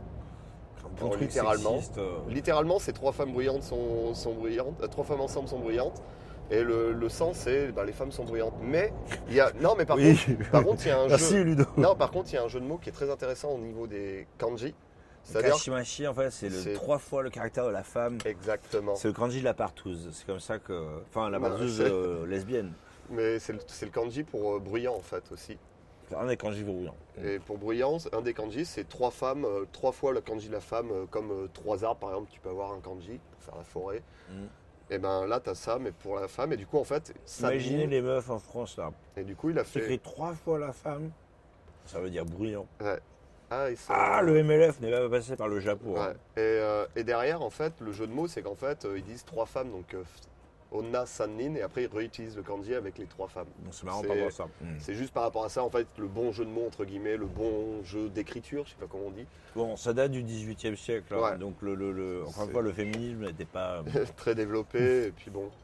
Du coup, euh, celle-là était marrante pour ça. si, si, c'est marrant si tu connais le japonais. ouais. Voilà. voilà, si tu connais le japonais, il y a ce côté-là qui est marrant en fait. Mais euh, bon, après derrière, c'est pas très marrant non plus pour les femmes. c'est genre, euh, ouais, vous êtes brillantes les filles. Bon, après t'as euh, Dazoku. Alors Dazoku, en fait, c'est euh, serpent et jambes, les kanji. Oh. Donc jambes de serpent. Et en- C'est vrai, t'as un- un- une énorme bite. C'est un truc sur la taille de la bite. Ah, ça, ça pourrait être bien, mais Pas du tout. c'est. Tu dis ça en fait quand tu parles de quelque chose qui est pas nécessaire, inu- inutile et potentiellement dangereux. Ah non, oui, ma bite potentiellement dangereuse, Voilà. mais euh, Inutile et non nécessaire, bon. très subjectif. Voilà. Mais voilà, quand tu, euh, quand, euh, quand tu parles, euh, voilà, je sais pas, quelqu'un il va te dire ah ouais, euh, hier euh, j'ai, euh, si par exemple ton pote ne boit pas d'alcool et que tu dis ah hier j'ai bu jusqu'à 5h du mat, il peut très bien te dire ah Dazoku. Ouais, mais c'est pas vrai. vraiment un proverbe, ça, c'est plus. euh, C'est, ben, c'est, ça- c'est, c'est compté dans les euh, Ok, d'accord. Kotowaza. hein, très bien. c'est référencé dans le livre des Kotowaza. Est-ce que tu officiels. connais celui-là? Toranu Tanuki no Kawa Zanyo. Mhm. C'est-à-dire le tanuki dont tu n'as pas attrapé la peau, Ouais. eh ben tant pis. Donc en gros, c'est faut pas vendre la peau de l'ours, mais la peau du tanuki quoi. Ah, bah, la peau du tanuki, culturel hein, ici. Ils ont, ils ont des ours, mais bon, ils préfèrent les tanuki. C'est plus facile à attraper. Ouais, aussi. c'est, ça à en cause fait. des grosses couilles tu sais, qui l'empêchent de courir. de euh, courir. bon, il prend ça en statue de pierre, tu vois. C'est vrai, oui, il se, tra- ouais, il se transforme en ce qu'il veut, hein, Ouais, c'est vrai. Le renard. euh, tel le renard, le kitsune le- de la légende. Et du coup, en fait, euh, ah, il y en a un que j'ai trouvé super marrant, en fait, c'est quand tu veux quelque chose. Enfin, voilà. Vas-y, on voit. Ça, C'est Nodokara Tegaderu. On- Et en fait, c'est ben, une main qui sort de la gorge, littéralement. Ouais, Et en fait, ça, par ouais. exemple, euh, tu vois, euh, là, j'ai acheté une Je nouvelle. connais pas celui-là. Là, quoi. j'ai acheté une nouvelle mixette et Ouais. avant que je l'achète, j'étais en mode Ah, sono mixette aussi. Sono mixette, no- nodokara ga deru oshi. Ça veut dire que je la veux tellement que j'ai une main qui sort de la Nodo bouche. kara ga deru hodo? Hodoshi. hoshi. Ouais, Hodoshi. Voilà, c'est comme ça qu'il faut le dire. Et voilà, c'est, je, je le veux tellement qu'il y ait une main qui sort de ma bouche. Hmm. Et ça, apparemment, c'est une expression qui est assez. euh, Ok, j'ai jamais entendu. Moi non euh, plus. Cool, non C'est très imagé. c'est ultra imagé, mais par contre, je comprends pas pourquoi une main qui sort de la bouche, c'est-à-dire. C'est la soif. C'est la soif, quoi. C'était genre ta langue, tu vois, qui se transforme en main. Et elle attrape, veux. Quand t'as un vieux tentacule, tu sais. euh, ah ouais, mais j'ai, vu ça. En plus, il y a des illustrations dans le truc où j'ai vu. Tu vois, il y a Ouais, une bouche avec une main qui sort. C'était assez Ah marrant. non, ça fonctionne. Ou ouais, des petits carrément. serpents avec des papates. Donc tu vois, c'est assez marrant quoi. Après ouais, ils aiment bien les chats, ils ont beaucoup aussi d'expressions avec les chats. Et du coup, euh, t'en as une, c'est euh, Neko no temo karitai. Je veux emprunter jusqu'à la main du chat. Je vais emprunter la patte du chat, ouais. Et ben c'est quand tu veux demander de l'aide quoi. C'est quand tu as besoin d'une main supplémentaire, euh, tu dis ça. Je connais pas. Tiens, tu, tu sais, tu connais ce, ce terme euh, Toliaezu. Mhm. Donc Toliaezu, ça veut dire avant tout. Pour commencer. euh, Mais en fait, Toliaezu, si tu as fait du japonais, un peu du japonais classique. Toliaezu, c'est une forme négative de Toru. Toranu, Toranai, Toranu, c'est la même Mhm. chose, mais Tori Aezu. Donc en gros, c'est Tori Monomo Tori Aezu. Donc c'est sans prendre le temps de prendre les trucs que j'ai à prendre, je prends ça.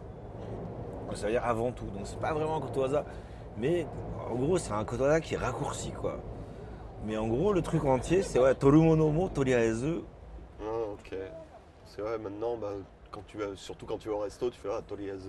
non, C'est ma prof d'histoire au Langzo qui m'avait euh, appris ça. ça. quoi, ouais. Eh ben, big up à la prof d'histoire qui, Madame Kwame, euh, que j'aimais beaucoup. qui apparemment euh, t'a marqué, vu que tu Ah t'en ouais, rappelles encore super euh, prof, 15 ans après. Ouais, ouais, ouais, mais non, je me rappelle de tous mes profs. Quoi. Ouais, non, mais il y a des profs qui marquent plus parce qu'ils ont une façon de raconter de l'histoire, justement, qui est beaucoup Ah, plus intéressante. L'INALCO, euh, en général, euh, ils sont bons. Quoi. Enfin, ouais, ouais, ouais, j'ai des bons souvenirs. Quoi. Et ben, voilà. hein. Et bon, moi, je vais finir sur encore un animal. C'est. Sarumo Kikara Oshiru. Ah, ça, je connais. Eh celui-là. ouais. Même les singes tombent des arbres. Et voilà. Donc, qu'est-ce que ça veut dire en vrai? C'est-à-dire, euh, même si tu as une grosse, une- un gros skill, euh, tu peux te planter de temps en Mm. temps. Quoi. En gros, personne n'est parfait. Oui, oui, voilà. Et même les, même, les, même les singes tombent des arbres. Ouais, ouais, bonne, bonne, euh, bonne interprétation. Mm. Oui, c'est ça, ouais. Mm. Et du coup, voilà. Bon, moi, ça m'a bien fait marrer de préparer cette petite section. J'espère que vous aussi. Au pire, on pourrait même faire une section où on raconte deux, trois petits euh, de temps en temps. Ça peut être marrant. Non, c'est cool, puis c'est euh, intéressant euh, au niveau culturel aussi parce que ça dit beaucoup sur le. Plutôt peut-être sur le côté historique, bien sur la société japonaise, euh, peut-être moins maintenant. Pour pas, pas Tokyo, euh, d'un moderne, Mhm. etc., mais la société un peu plus traditionnelle. Mais plus même à l'heure actuelle, ce qui se passe dans la campagne, qui n'est pas Tokyo justement, Dans la plus campagne, dans ouais. le, pas, pas forcément la campagne, mais plus euh, la, pas la capitale justement, pas le, comme euh, la, province. Non, mais non, ne serait-ce qu'il y a 50 ans, tu vois, euh, 60 ans, ou même un peu moins. Euh, et des trucs qui sont restés, qui sont passés dans le langage courant, mais de savoir d'où ça vient, euh, je pense que ça explique beaucoup sur euh, bah, comment la société japonaise est actuelle.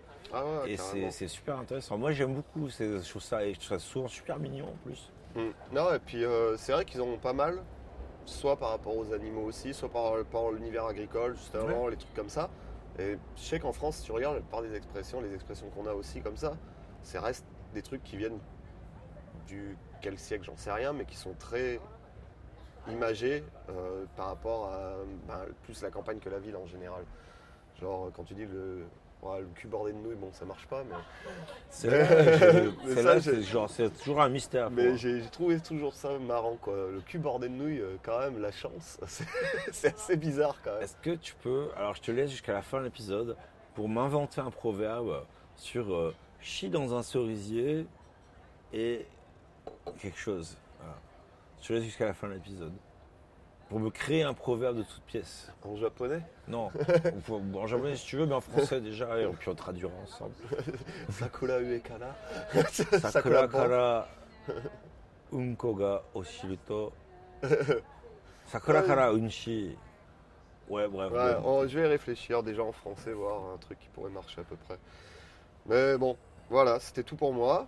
C'est un Euh, cool dossier. Et si vous aimez bien, c'est dommage qu'on n'ait pas eu Francis, parce que je sens que lui aussi en avait quelques-uns. Il m'a dit qu'il avait un, un, un bouquin de Koto Waza qu'on lui avait offert. donc, Ah ouais. euh, ce qui ne m'étonne absolument pas. Et, euh, et du coup, il doit en connaître quelques-unes aussi euh, assez croustillantes.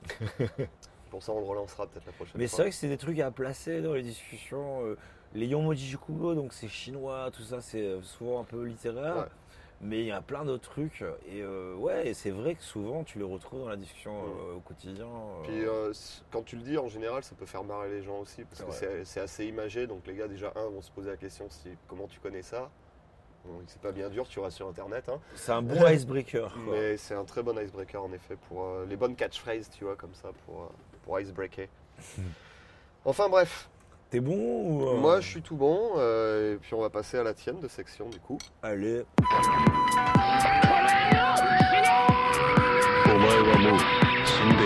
Donc voilà, je, suis désolé, hein, je fais un petit peu des petits bruits de mastication, mais c'est parce que je mange ce fromage qui est euh, délicieux fromage. Très bon.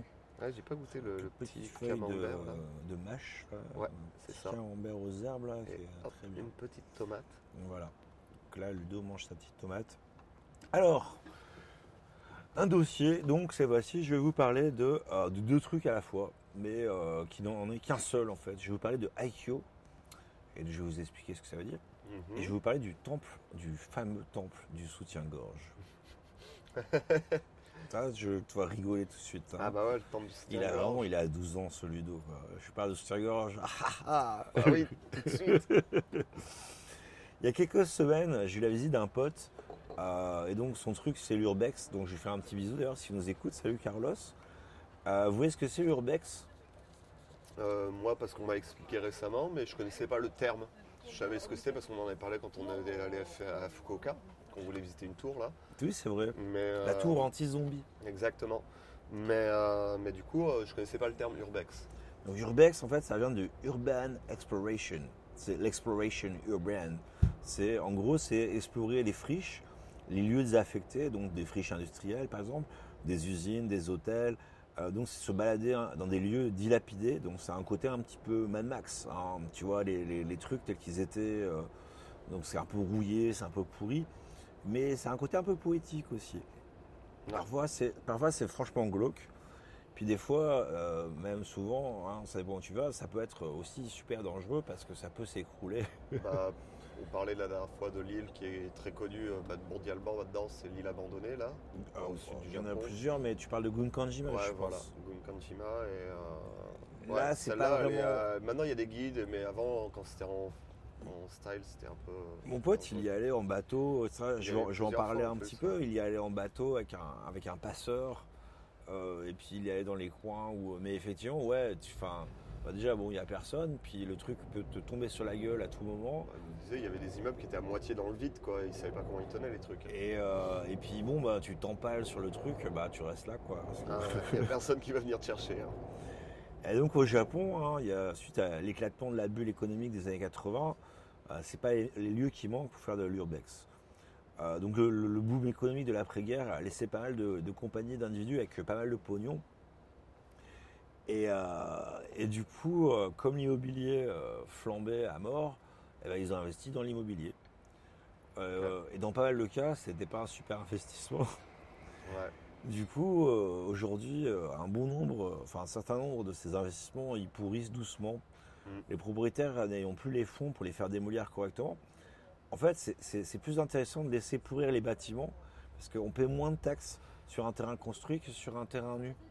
Et c'est même pour ça qu'il y a beaucoup de maisons à l'abandon, par exemple des gens qui sont venus vivre à Tokyo, leurs parents décèdent, ils ont leur maison à la campagne et ils ne l'entretiennent pas, ils la laissent à l'abandon parce que ben, ils trouvent pas de racheteurs et euh, ça leur coûte trop cher de l'entretenir, donc ils le laissent mourir. Bah, ça se revend très mal, hein, de toute Ouais. façon. En général, ici, tu, tu détruis puis tu reconstruis. hein. Mm. Après 30 ans, euh, ça ne vaut plus rien.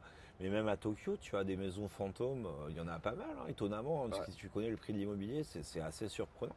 Mais c'est parce qu'en fait, ils payent moins de taxes. Euh, tu payes plus de taxes sur le terrain nu. Donc c'est pour ça que sinon, ils vont mettre euh, un, un mini parking, tu vois, un truc. Mm. euh, mais détruire le truc, ça coûte des sous. Donc si tu ajoutes en plus donc l'exode rural, hein, tu vas Ah dans des ouais. coins dans la campagne, il y a vraiment plus un pélo, le, le vieillissement de la population, tu as des gros écarts de densité d'habitation.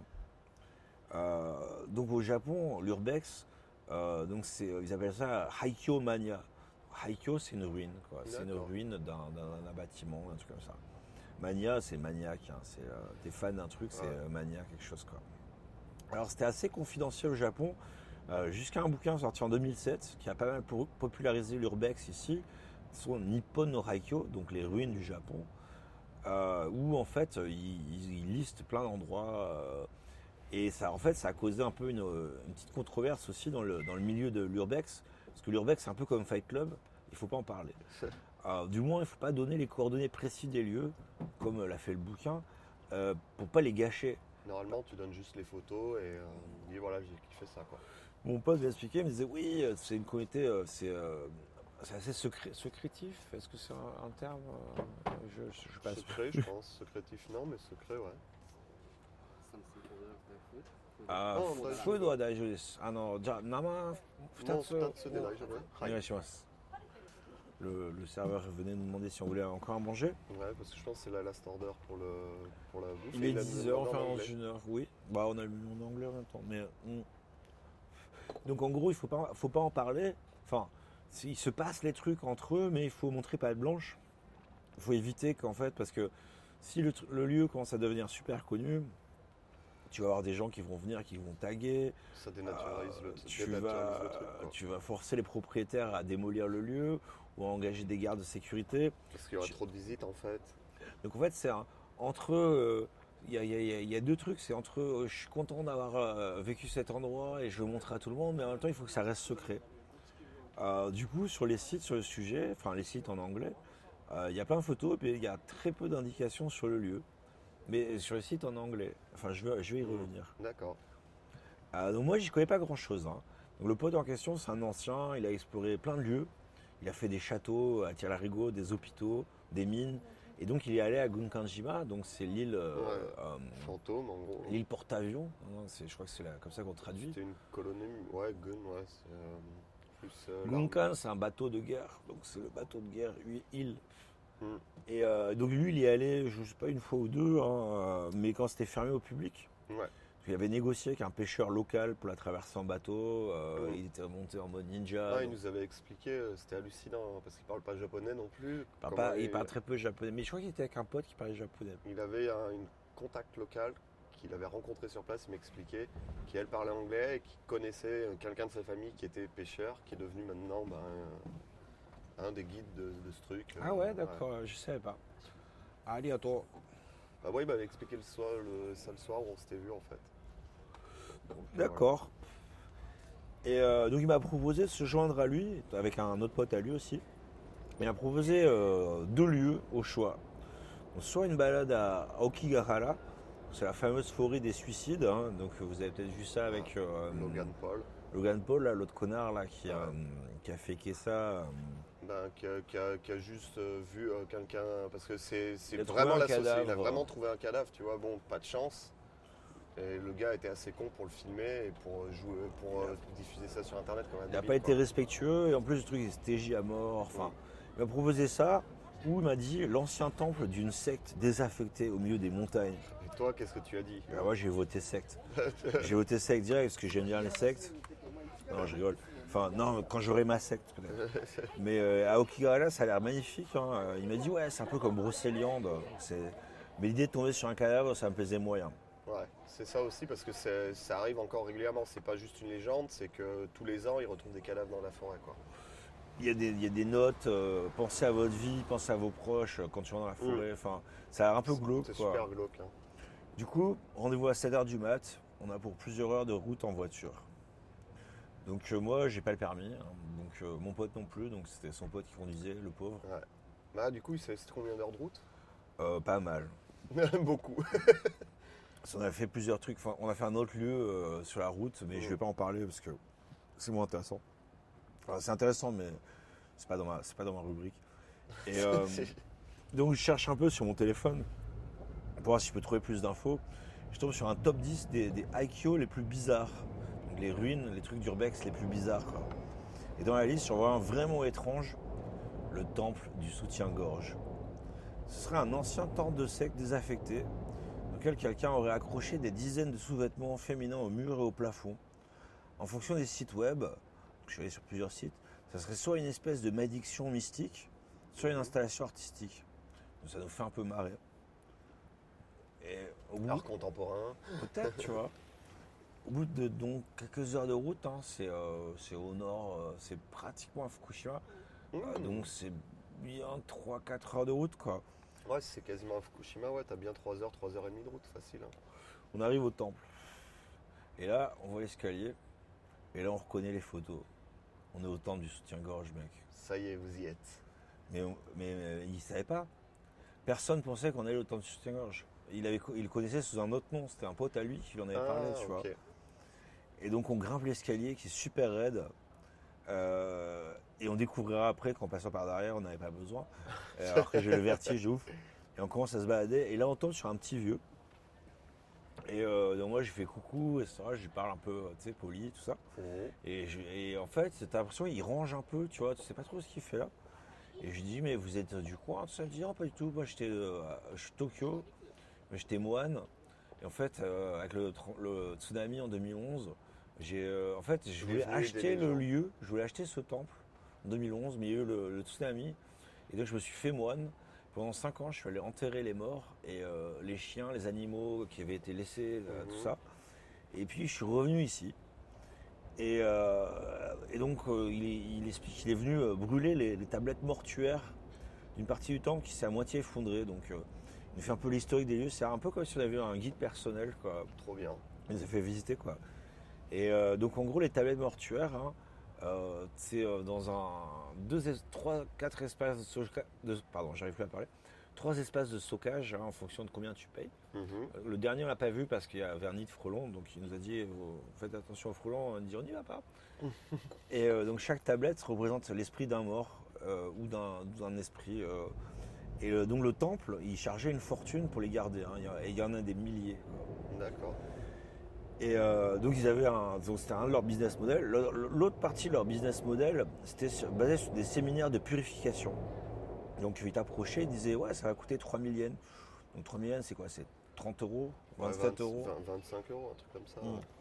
Et puis quand tu y allais, euh, une fois que tu étais sur place, ils disaient ça va te coûter des centaines de milliers de yens, donc ça va te coûter des dizaines de milliers d'euros pour te débarrasser des mauvais esprits parce que tu avais un mauvais esprit attaché à toi Ah, et que si tu payais pas, ça allait empirer. Ouais, 3000 yens, c'est juste, euh, on te fait la purification de base, mais s'il y a un gros d'esprit Non, méchant, non, non, c'est pas ça. C'est 3000 yens, c'était pour, euh, pour t'attirer sur le lieu. Et une fois que tu arrives en voulant payer 3000 yens, ils te disent non, ça va coûter euh, 30 000 euros en fait. ah ouais, ils, ils, leur faisaient pas déjà un truc en disant Non. Ah, mais mec, c'est trop compliqué là, euh, ça va coûter plus cher. C'est en direct. euh. Une énorme carotte quoi. Ah ouais. Et du coup, les gars payaient. Bah, il y a pas mal de gens qui ont payé. Ah, ils sont assez supersti- superstitieux au Japon en même temps, donc bon. Ils ont été dissous en 2002. Donc c'était la deuxième fois dans toute l'histoire du Japon, après la secte Aum, hein, ceux qui ont fait les attentats au gaz Mhm. sarin euh, dans le métro, qu'une religion était une religion, une association religieuse était dissoute au Japon. Alors c'est le moment, et là j'ai fait des petites recherches vite fait, de placer un mot sur un truc un peu particulier au Japon, les entreprises religieuses. Ah, bah oui, parce que même les. euh, par exemple, le Meiji Jingu, c'est une entreprise Oui, qui reçoit de l'argent, etc. ah, enfin, c'est un peu compliqué, mais Oui. En gros, au Japon, la majorité des gens, ils sont bouddhistes. hein. donc, Mm. euh, le bouddhisme, en fait, ici, s'occupe des morts. Et Shinto aussi. Shinto, Ouais. c'est la religion. euh, C'est pas une religion, c'est plus un. C'est plus un- une façon de, de penser par rapport au naturel, enfin par rapport aux éléments. C'est les esprits qui sont dans toutes les choses vivantes. C'est un truc animiste, en fait. C'est un culte animiste. Mais c'est pas t'as un dieu en gros, c'est rien à voir avec un les cultures dieu dans chaque truc. monothéistes, T'as voilà. un dieu dans le caca, par exemple. Ouais, dans les arbres, dans, les- dans, dans- le- dans tel arbre, dans, les, euh, dans tel. C'est pour ça aussi qu'ils aiment pas trop les, les- les objets anciens, qui veulent du neuf, parce que tu vas avoir l'esprit des anciens propriétaires qui restent dans l'objet Mm. que tu vas te procurer. Ils sont très superstitieux là-dessus. Ouais, je ne voulais pas employer le, le terme superstition, mais euh, Moi, il y a la tradition, mais il y a beaucoup de superstitions aussi, je pense. Euh, et dans, donc, pour revenir au bouddhisme, dans le bouddhisme, il y a, il y a- contrairement à- à- au Vatican, dans le catholicisme, il n'y a pas d'autorité centrale. Du coup, il y a plein d'écoles différentes. En français, on- alors moi à la fac, on appelait ça des sectes bouddhiques. Mais il ne faut pas prendre ça autant en, en termes euh, de, de, de- de secte au sens français, Ouais. au sens euh, mauvais euh, du truc chelou. C'est plus des écoles de pensée différentes par rapport au bouddhisme. Euh, donc, d'après Wikipédia, hein, tu, as 30 écoles bouddhiques différentes au Japon. Dans la pratique, il y en a beaucoup plus. hein. Tu, tu as les- Reconnus, on va dire 30 reconnus. euh, Pas reconnus, non, non, elles sont toutes reconnues, c'est pas vrai. Non, mais les majoritaires. le- dans- euh, voilà. Euh, Tu- as le bouddhisme ésotérique, tu as euh, le bouddhisme un peu plus proche d'un truc, une version un peu protestante, on va dire, du bouddhisme. Euh, tu as le bouddhisme plus traditionnel, tu as, euh, donc, et tu as plein de ver- versions différentes. En gros, c'est comme les courants du christianisme, si on veut résumer ça pour faire comprendre Non, plus parce que les courants du christianisme, en fait, euh, bah, il y, en a- il y en a un seul. Quoi. Enfin, Il y il en a trois. Il y a Ouais. orthodoxe, protestant Oui, et euh, chrétien. Enfin, du christianisme. Non. euh, parce que protestant, c'est une réaction par rapport euh, au catholicisme. et orthodoxe. Et orthodoxe, c'est encore un truc. Mais Mais euh, ça, ça reste du catholicisme à la base, tu vois. Non, ça vient, bah du, non, même, ça vient non. du même courant de pensée à la base. Ouais, enfin, sauf que là, Ils non. lisent tous la Bible. tu vois ce que je veux dire? C'est Bon, des interprétations ouais. complètement différentes qui n'ont pas nécessairement fait, été faites en réaction euh, l'une par rapport à une autre en fait. D'accord. Ah, en partie à cause de ça, en partie à cause de la Constitution. Dans la, dans la vie quotidienne, même si la majorité de la population ne pratique pas vraiment de religion, hein, la liberté religieuse au Japon, c'est pas pour de la fausse. Euh, c'est du coup c'est assez facile de monter ta religion. En 2016, il y avait euh, 216 927 groupes religieux différents au Japon, Répertoriés. répertoriés. Donc, euh, plus ceux qui ne sont pas forcément répertoriés. Ah, ils sont peut-être obligés de le faire, j'en sais rien. Recensés, donc répertoriés. Ouais. Après, euh, il y y a, en a peut-être des, des, euh, des des- trucs encore plus minoritaires. Mais bon, déjà, ça fait un, un paquet, quoi. Ah, ça fait énorme. Bah, du coup, on peut mettre notre religion, quoi. Mais moi, j'ai, enfin, je vais t'en parler après. Je vais pitcher, euh, j'ai un Ah. business model. Donc, parmi celles-là, il y a des spéciales. C'est les, les, les Shukyo Rojin. Donc, ça veut dire euh, entreprise religieuse. Euh, donc, en fait, ça prend un peu de temps à enregistrer, mais ça a des avantages, notamment en termes de fiscalité. Ouais. Euh, tu payes très très très peu d'impôts, voire Ah. pas. Euh, et puis aussi, tu peux faire à peu près ce que tu veux avec, parce que Mais c'est a- quoi le- le- les conditions, par exemple Si je veux monter une boîte, mais que je la monte sous ce régime-là, en disant ouais, c'est religieux, mais que je fais du web avec, je peux?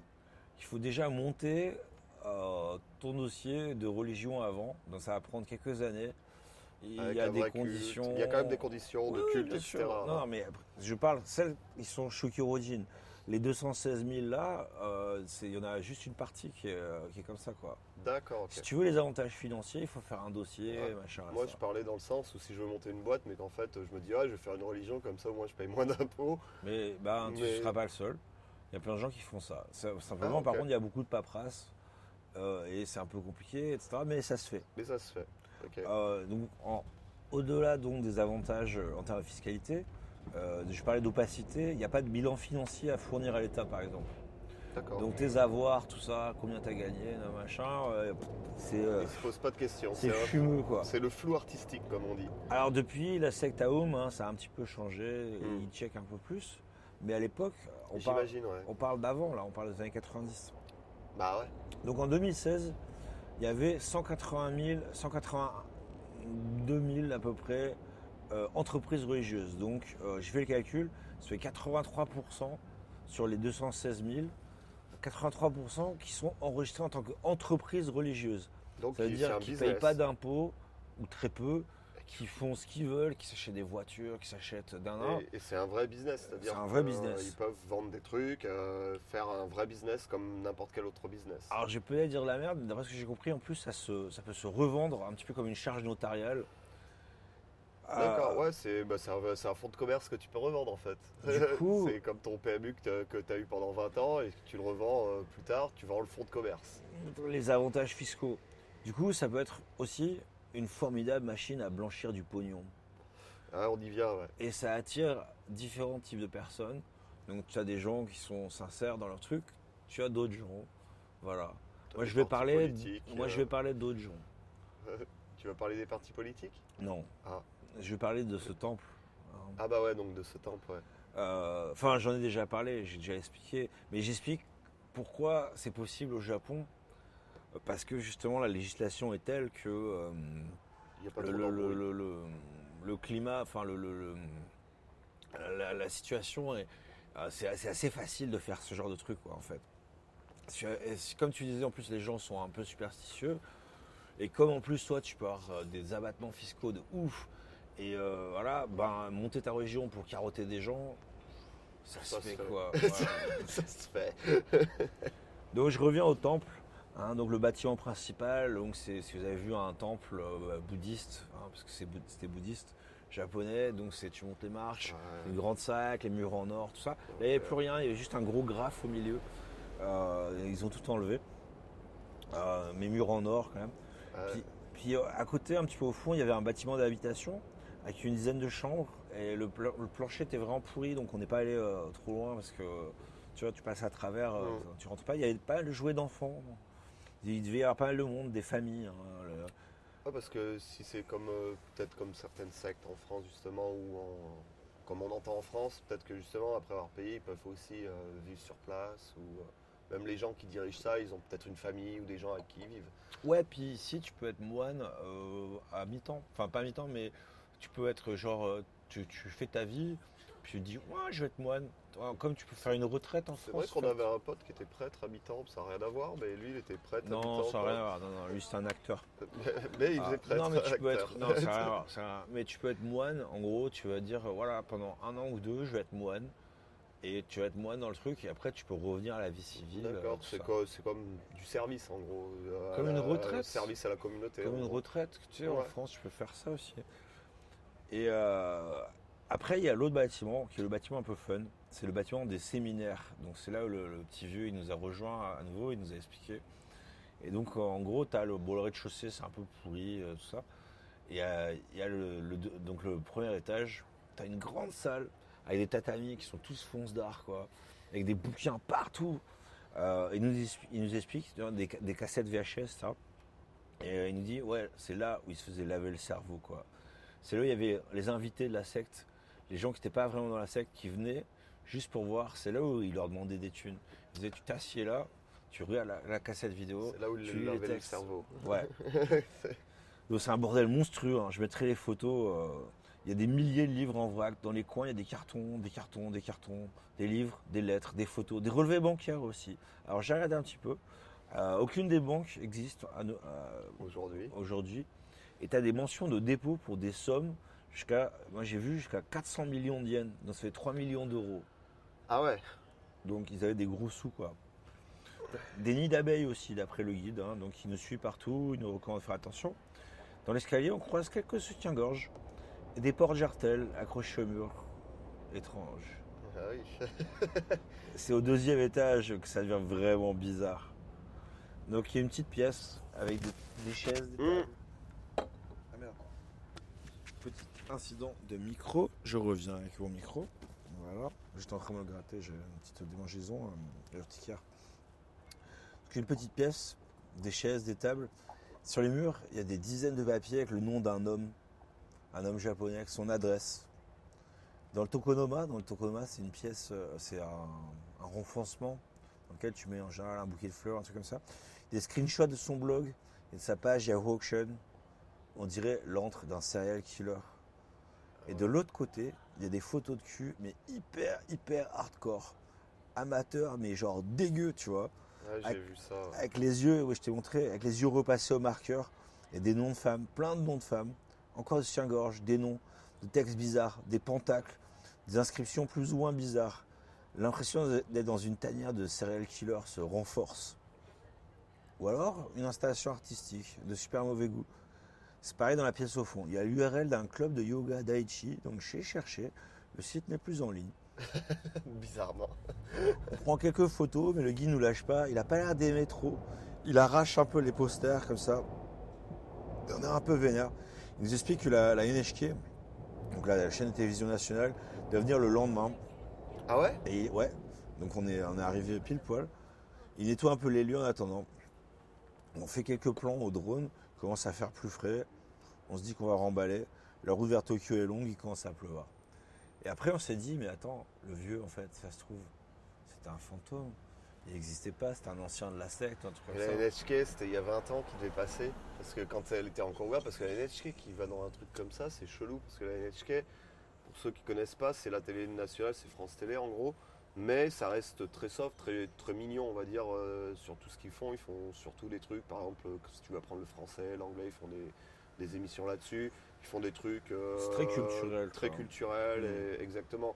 Euh, même pour des trucs culturels, pour le Japon, je trouve ça un peu hardcore pour eux. Je suis Non, pas ils vont pas monter, montrer les, les photos de cul dégueu. euh. Ouais, non, mais tu vois ce que je veux dire, même, même au-delà de ça, aller dans un endroit comme ça, je comprends pas trop. Alors peut-être c'était un truc, un, un documentaire sur cette secte en, Ouais. gé- en Moi, le vieux, enfin le vieux, le, le mec, euh, enfin quand on est arrivé, il nous a dit Ah, euh, vous faites le tour des temples J'ai dit Non, nous on est plus euh, dans un délire euh, urbex, ruine, destroy. Il fait Ah, je vois pas ce que c'est, mais d'accord. Et il D'accord. pensait qu'on était plus dans un délire, ouais, euh, par rapport aux temples en C'est général. peut-être Quoi. ce qu'ils veulent faire, la NHK, Donc voilà. un truc sur les anciens temples. Donc ils vont pas forcément aller dans le truc de séminaire, mais euh, faire tout le truc du temple et les vieux temples abandonnés, quoi. Alors, j'ai pas vu l'émission, je sais pas. Mais on s'est dit après, si ça se trouve, c'était un fantôme. Alors, on m'a dit, soit tu regardes, j'ai pas encore regardé les vidéos, soit le mec n'apparaît pas dans la vidéo. Et là, on saura qu'on a vu un esprit. soit, euh, c'est ma, ma copine qui m'a dit, regarde s'il a des pieds. Parce que les fantômes japonais, ils ont pas de pieds. Donc, euh, sur la- s'il est sur la vidéo mais qu'il a pas de pieds, c'est que c'était un fantôme. Mais il peut ne pas avoir de pieds, mais des chaussures. Et vide. D'accord. Non, je sais pas. Comment ils travaillent les chaussures alors? Mystère. Mais oui, c'est vrai qu'au Japon, la- la- comment ils représentent les fantômes est assez marrante. En fait, c'est pas de pieds et juste avec le, le triangle blanc. Non, même sans ce triangle blanc. truc. Si genre c'est un mec ça. normal, etc., mais qu'il n'a pas de pied, c'est un fantôme, quoi. Voilà. Et donc on s'est dit peut-être, tu vois. Alors après j'en ai, alors j'ai pété un bouquin euh, de, de- de- de trucs bouddhiques, etc. Ma meuf m'a dit ouais c'est horrible, je suis sûr qu'il est maudit, tout ça, donc je l'ai balancé. Tu vois, euh, la superstition, on en parlait, mais tu vois, même les, les gens de notre génération, ils même moi, ma femme, par exemple, euh, pour les- tout ce qui est mort, etc., nous, on vous cherchait un appart à un moment donné, et à un moment donné, à, à côté de Harajuku, donc là où je bossais à l'époque, c'est assez cher en général. Là, je trouve un truc qui coûte, mais que dalle, avec plein de mètres carrés et tout, et ma femme, elle me fait, Hmm, c'est bizarre. Du coup, elle cherche sur le net, elle me fait, non, on vivra pas là. Je sais pourquoi. Elle me fait, ouais, il y a quelqu'un qui est mort dans l'appart. Alors s'il est mort juste avant, ils sont obligés de te le dire. S'il est mort un contrat avant, là ils sont plus obligés. Mais là, il le- apparemment, Mais il tout le monde le sait. Tout le monde le sait, mais le truc, c'est que déjà, rien que tu vois les prix, les Japonais le savent. Parce que de toute Ah. façon, c'est moitié prix quasiment euh, de ce que ça devrait être.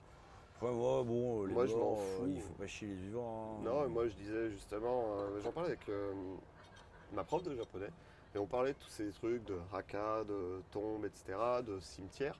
Et genre, elle m'expliquait un truc assez marrant. Elle me disait, tu sais pourquoi, d'où ça vient aussi, toutes les légendes un peu sur les fantômes, trucs comme ça? Je sais pas. C'est qu'en fait, dans l'ancien temps, en fait, euh, les, euh, les tombes n'étaient pas vraiment comme maintenant. En fait, c'est que les corps étaient, euh, bah, surtout ceux qui n'avaient pas d'argent, ils étaient un peu jetés dans les cimetières, un peu comme les fosses communes en France. Mais c'était brûlé.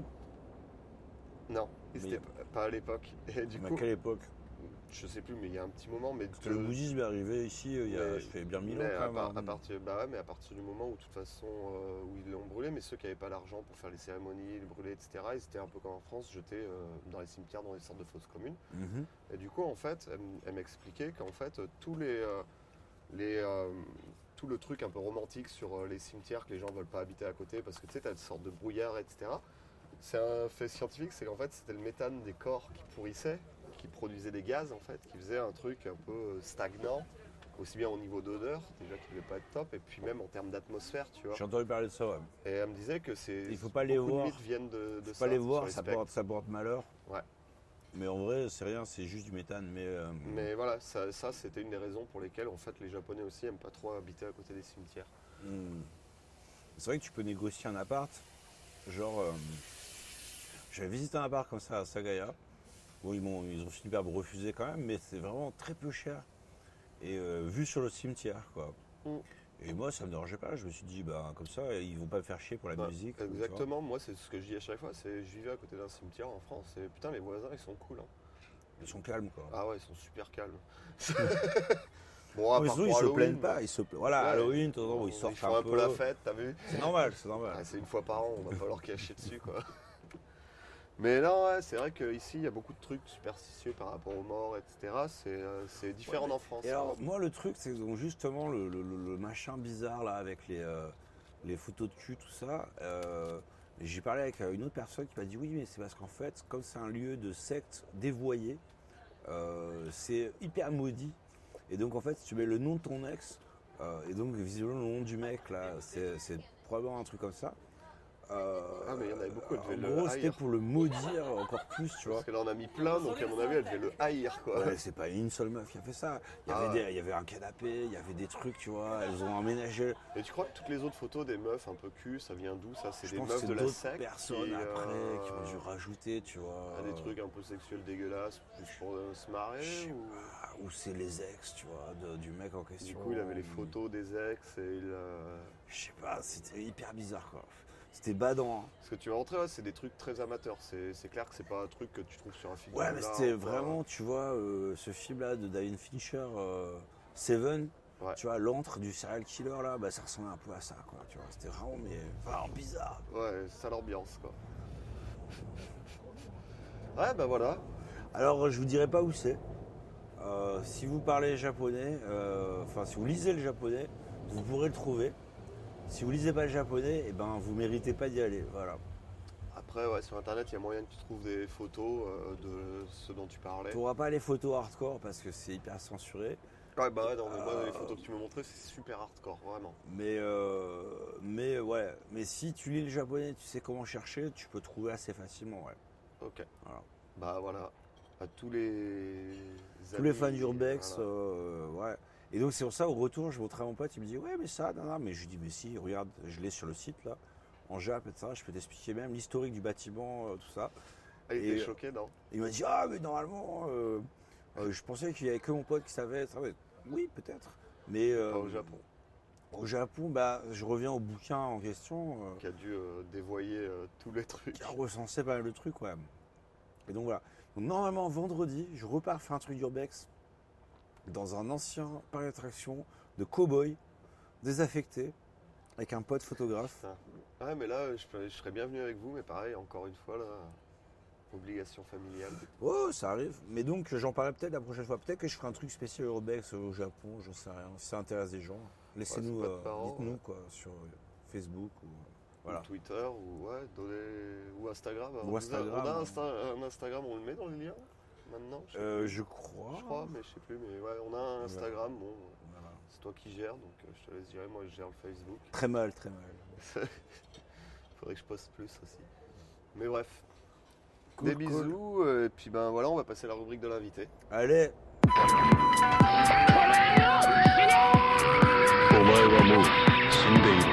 Bon, ça fait un moment qu'on en parlait. C'est le moment de vérité.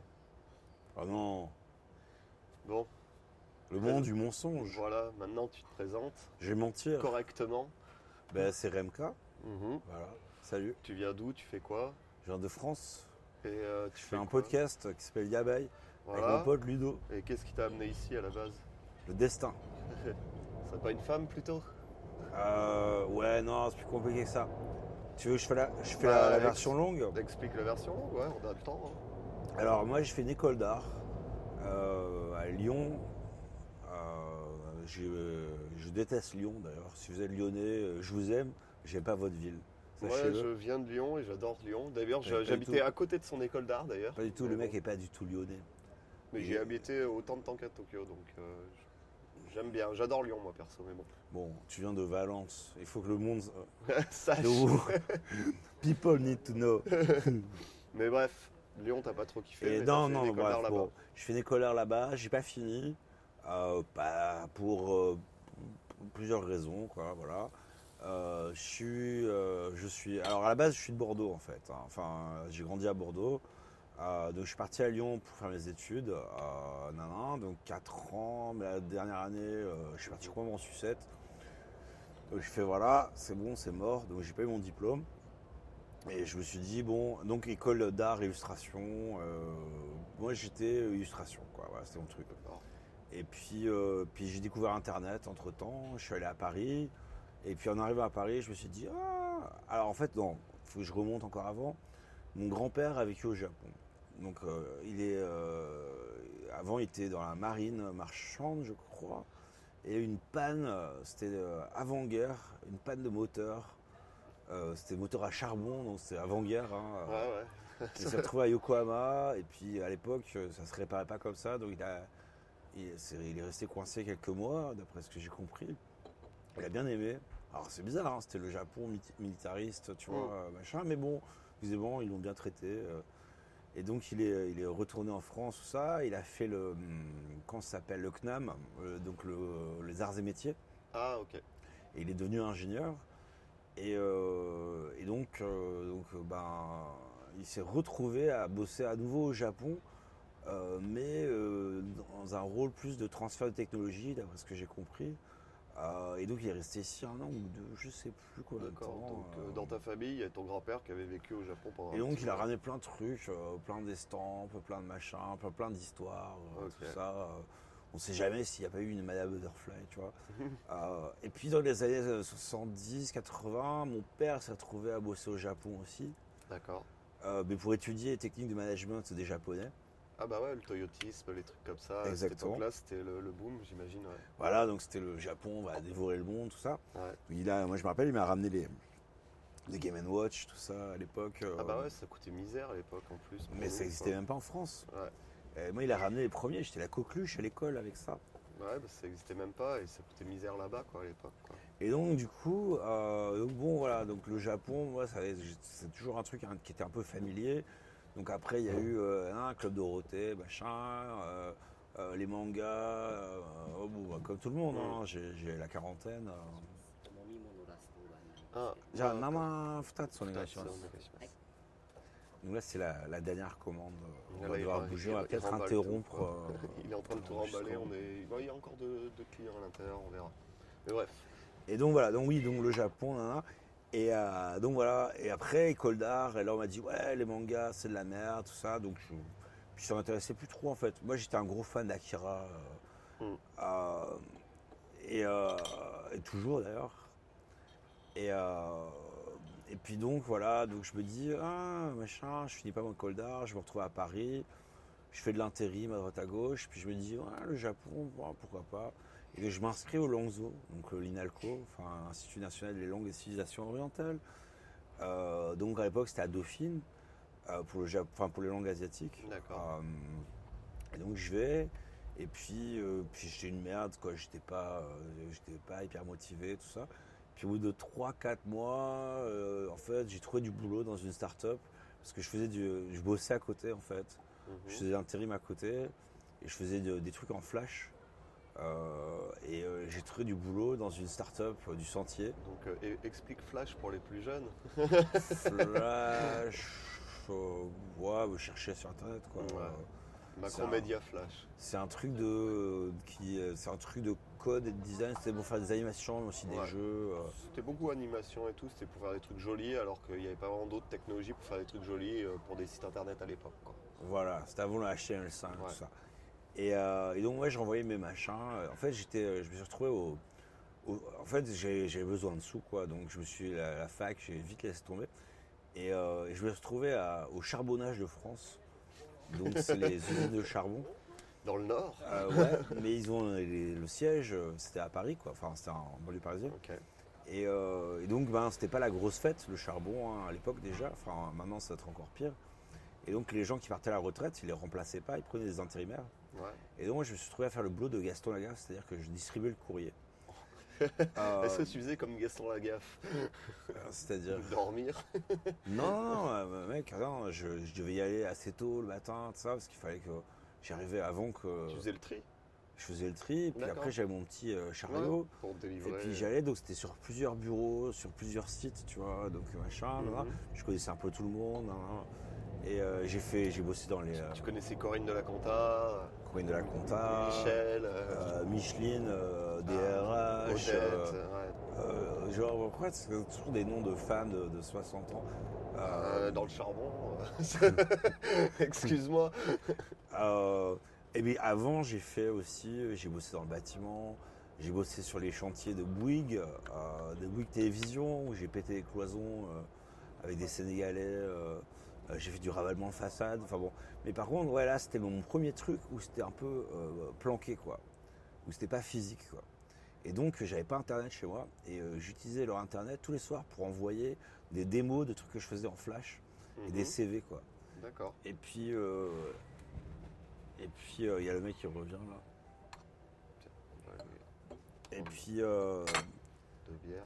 et puis un jour, euh, j'ai reçu un, un mail qui m'a dit euh, Mais viens bosser, chez- enfin non, viens passer des entretiens. Ouais. Donc c'était les années 90 encore, hein. c'était. euh, Fin des années 90, j'imagine. Ouais, Euh, 98, 98, un truc comme 99, quand ça a commencé à vraiment exploser Internet avec les 56K. Et donc c'était euh, Silicon Sentier à l'époque. hein. Moi je bossais au- Silicon C'est comme ça qu'ils appelaient ça. Ah ouais, c'est trop bien. Moi, je bossais au sentier, donc euh, mon boss était, euh, il était d'Israël, je crois. Euh, et puis c'était des, des- donc euh, bon, c'est très fush quoi. hein, c'est euh, mais très bon esprit. Enfin, euh, tout le monde s'entendait bien. Ça. Le problème, c'est qu'au niveau management, euh, c'était un peu, euh, ouais, un peu comment dire. euh, un petit peu expérimental quoi. Puis c'était les débuts d'internet. Enfin, on- personne savait vraiment, personne savait, on savait pas trop ce qu'on faisait, mais on essayait, tu vois. Moi, on me disait ouais, tu veux, tu fais ça. Je disais pas de problème. Puis j'ai regardé sur internet comment faire le truc Ouais. d'internet. Et euh, puis en général, j'y arrivais parce que c'était pas, tu vois. Euh, Et euh, C'était les débuts, quoi. Ouais, c'est le début. L'entrée, euh, la barrière d'entrée était assez euh, pas très élevée, quoi, en fait. Et puis je me suis retrouvé, j'ai fait ça deux ans, et puis ils ont mis la clé sous la porte. Et donc, donc après, ben, j'étais aux acédiques. Les fameuses. Et puis, et puis je, je me suis dit, mais. donc j'ai continué à bosser un peu en freelance. Et puis. euh, et puis. euh, comment dire? Je me suis dit, je vais retourner euh, en fac de Jap, quoi. J'ai commencé un truc, je vais le finir. D'accord. Je parce suis- que t'avais jamais fini d'école avant, quoi. aussi. Ouais, j'avais zéro, j'avais le bac, quoi. Ouais, bah comme moi. ouais. Et euh, je me suis dit, ouais, j'ai commencé ce truc-là. Maintenant que j'ai un peu de sous, euh, donc grâce aux acédiques, Mhm. Euh, et puis un peu de free, tout ça, plus ou moins déclaré, enfin bon, euh, machin. Euh, j'ai un peu de sous, c'était un peu plus stable, c'était un peu plus Mhm. facile. Et donc je me suis dit, bon, bah, je retourne à la fac et je vais finir ce truc-là. Quoi. Et oh, ça m'a pris, ça m'a pris 4 ans quand même pour avoir la licence, en bossant à côté, tout ça. Et Mais puis- tu l'as eu. Ouais, je l'ai eu, ouais, ouais, je l'ai eu. J'ai une licence de japonais de LLCE, donc euh, langue, lettres, euh, civilisation euh, Civilisation étrangère. Non, étrangère, oui, c'est ça. Donc c'est pas, euh, Bah, c'est plus poussé que c'est le pas tourisme. LCI, quoi. Voilà. C'est, euh, littérature, euh, culture, nan, nan. puis les Langzo, si vous voulez apprendre le japonais, si vous hésitez entre euh, Jussieu et Langzo, Langzo, ah, bon, ils vont, les gens de Jussieu vont me taper dessus, mais c'est, je veux pas dire plus exigeant, c'est très exigeant, notamment sur les kanji, sur l'écrit, quoi, voilà. Peut-être D'accord. Alors, il y a des exceptions partout. On va dire Jussieu, c'est peut-être plus oral. Euh, L'Inalco, c'est plus écrit. C'est ce qu'on disait à l'époque. Je sais pas ce qui est vrai. Ça a Euh, peut-être changé aussi depuis. ouais. Ça dépend des gens, mais les kanji, c'était le gros truc et ils étaient moins stricts à Jussieu, d'après ce que j'ai compris. Quoi, voilà. Mais tu fais ta licence, tu as une licence euh, de, ja- enfin, de japonais, peut-être de chinois aussi. Euh, des Langzo, normalement, euh, les kanji, tu les connais. hein. Genre, Bah, les euh, Langzo, en en général, sont quand même réputés, quoi. Enfin, je sais pas, moi j'en ai entendu parler, ça a l'air d'être un truc assez solide quand même. Ça va. On avait le tracteur de Chirac, euh, on avait, euh, enfin, c'est euh, des, des ministres, tu vois, des, enfin, c'est, euh, Ah, c'est pas, bah, c'est solide. ça existe depuis Colbert, tu vois. euh, bon, voilà. C'était l'école des espions historiquement. Ah ouais? Ouais. c'était lettre d'Orient. Enfin, c'était pour espionner sur les Turcs. D'accord. Et donc les mecs apprenaient euh, ben, euh, la langue de l'Empire ottoman pour pouvoir pouvoir, envoyer euh, des émissaires. Historiquement, c'est ça. hein. D'accord, c'est pour euh, créer des espions qui soient bilingues, en fait, vraiment. Des espions, langue, pardon, euh, des diplomates. Des diplomates. Ah, des diplomates, excuse-moi. Mais euh, des- en gros, ouais, historiquement, c'était un peu ça. L'école des jeunes de Colbert, je crois que ça s'appelait comme ça à l'époque. Et bref, et moi, je, je garde des super souvenirs. J'ai rencontré des, euh, des personnes euh, genre adorables, des gens et des cursus euh, complètement improbables. Euh, un mec qui était en quechua, euh, euh, qui, qui hindou, enfin, qui avait des, des gens de fac d'histoire, souvent beaucoup de gens qui avaient un autre cursus, tu vois. Mhm.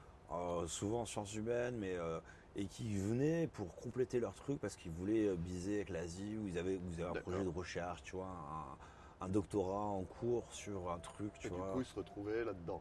Et du coup, ouais, mais c'était à Dauphine. Dauphine, c'est une fac de gestion.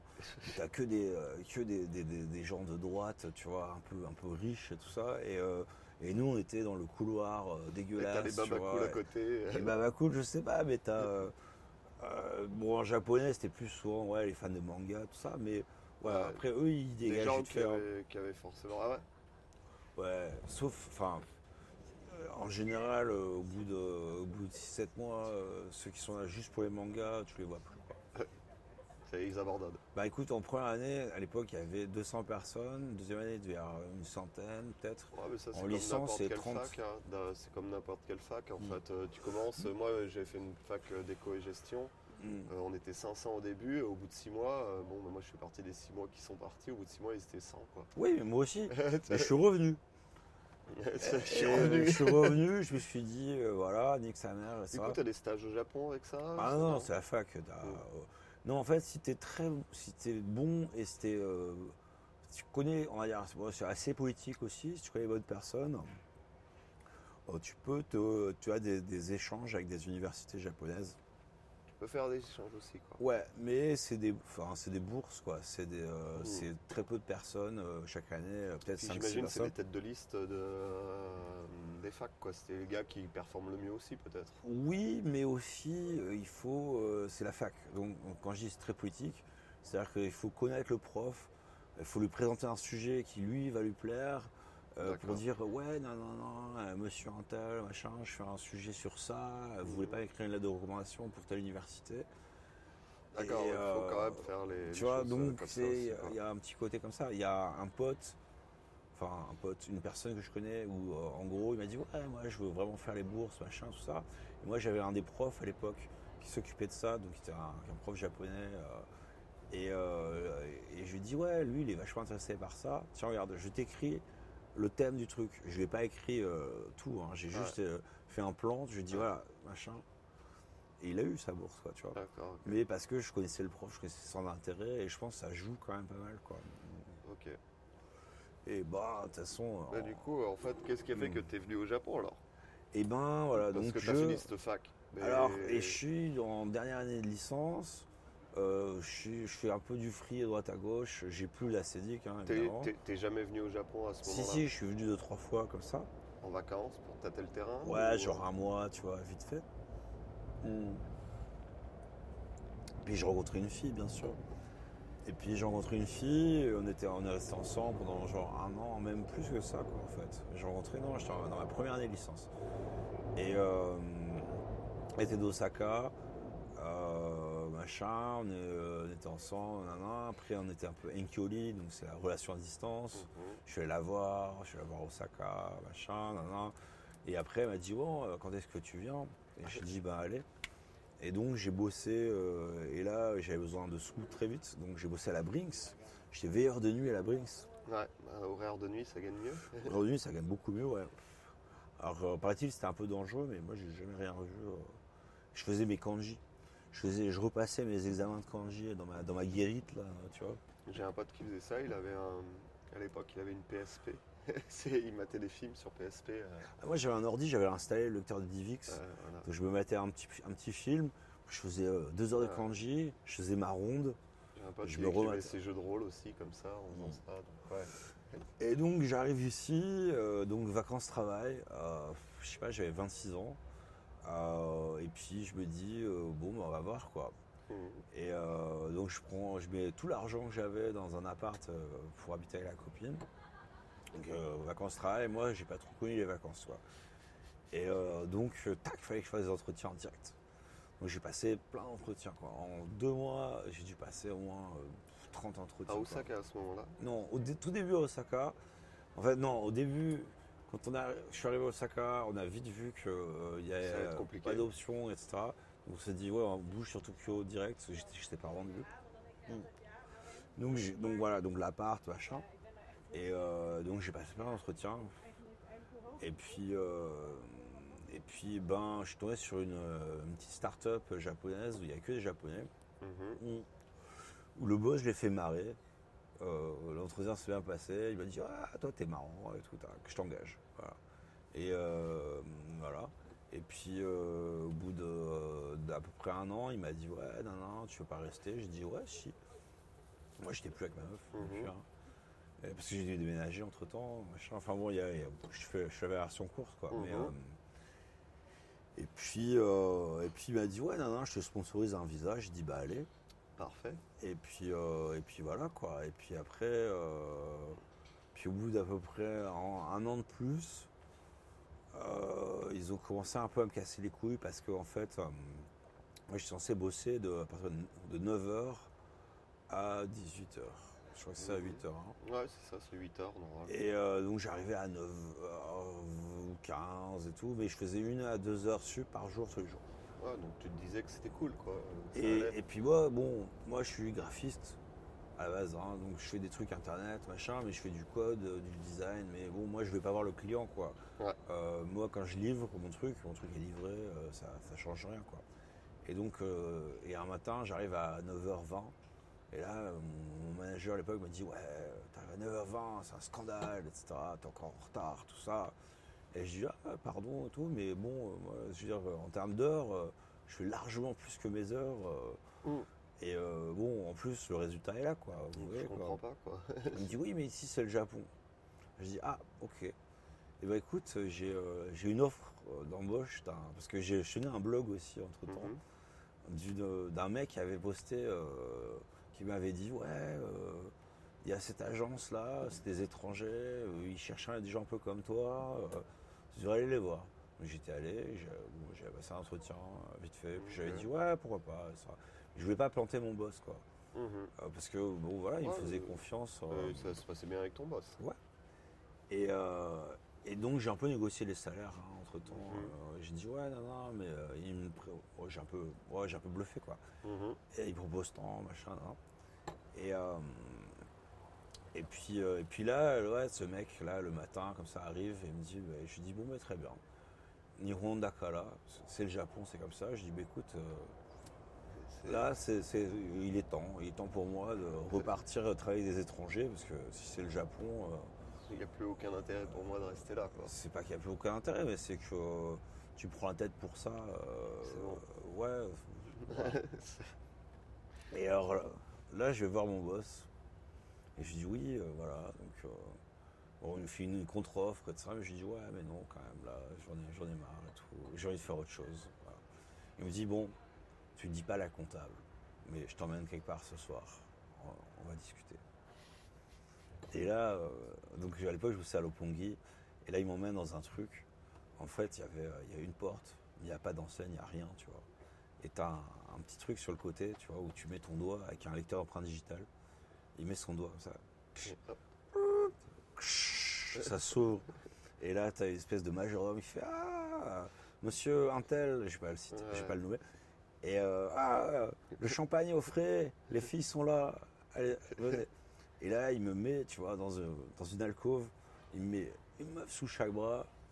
Il me met, il me met du champagne et tout. Il m'allume un cigare. Et il me dit Alors, genre, tu veux pas con- reconsidérer?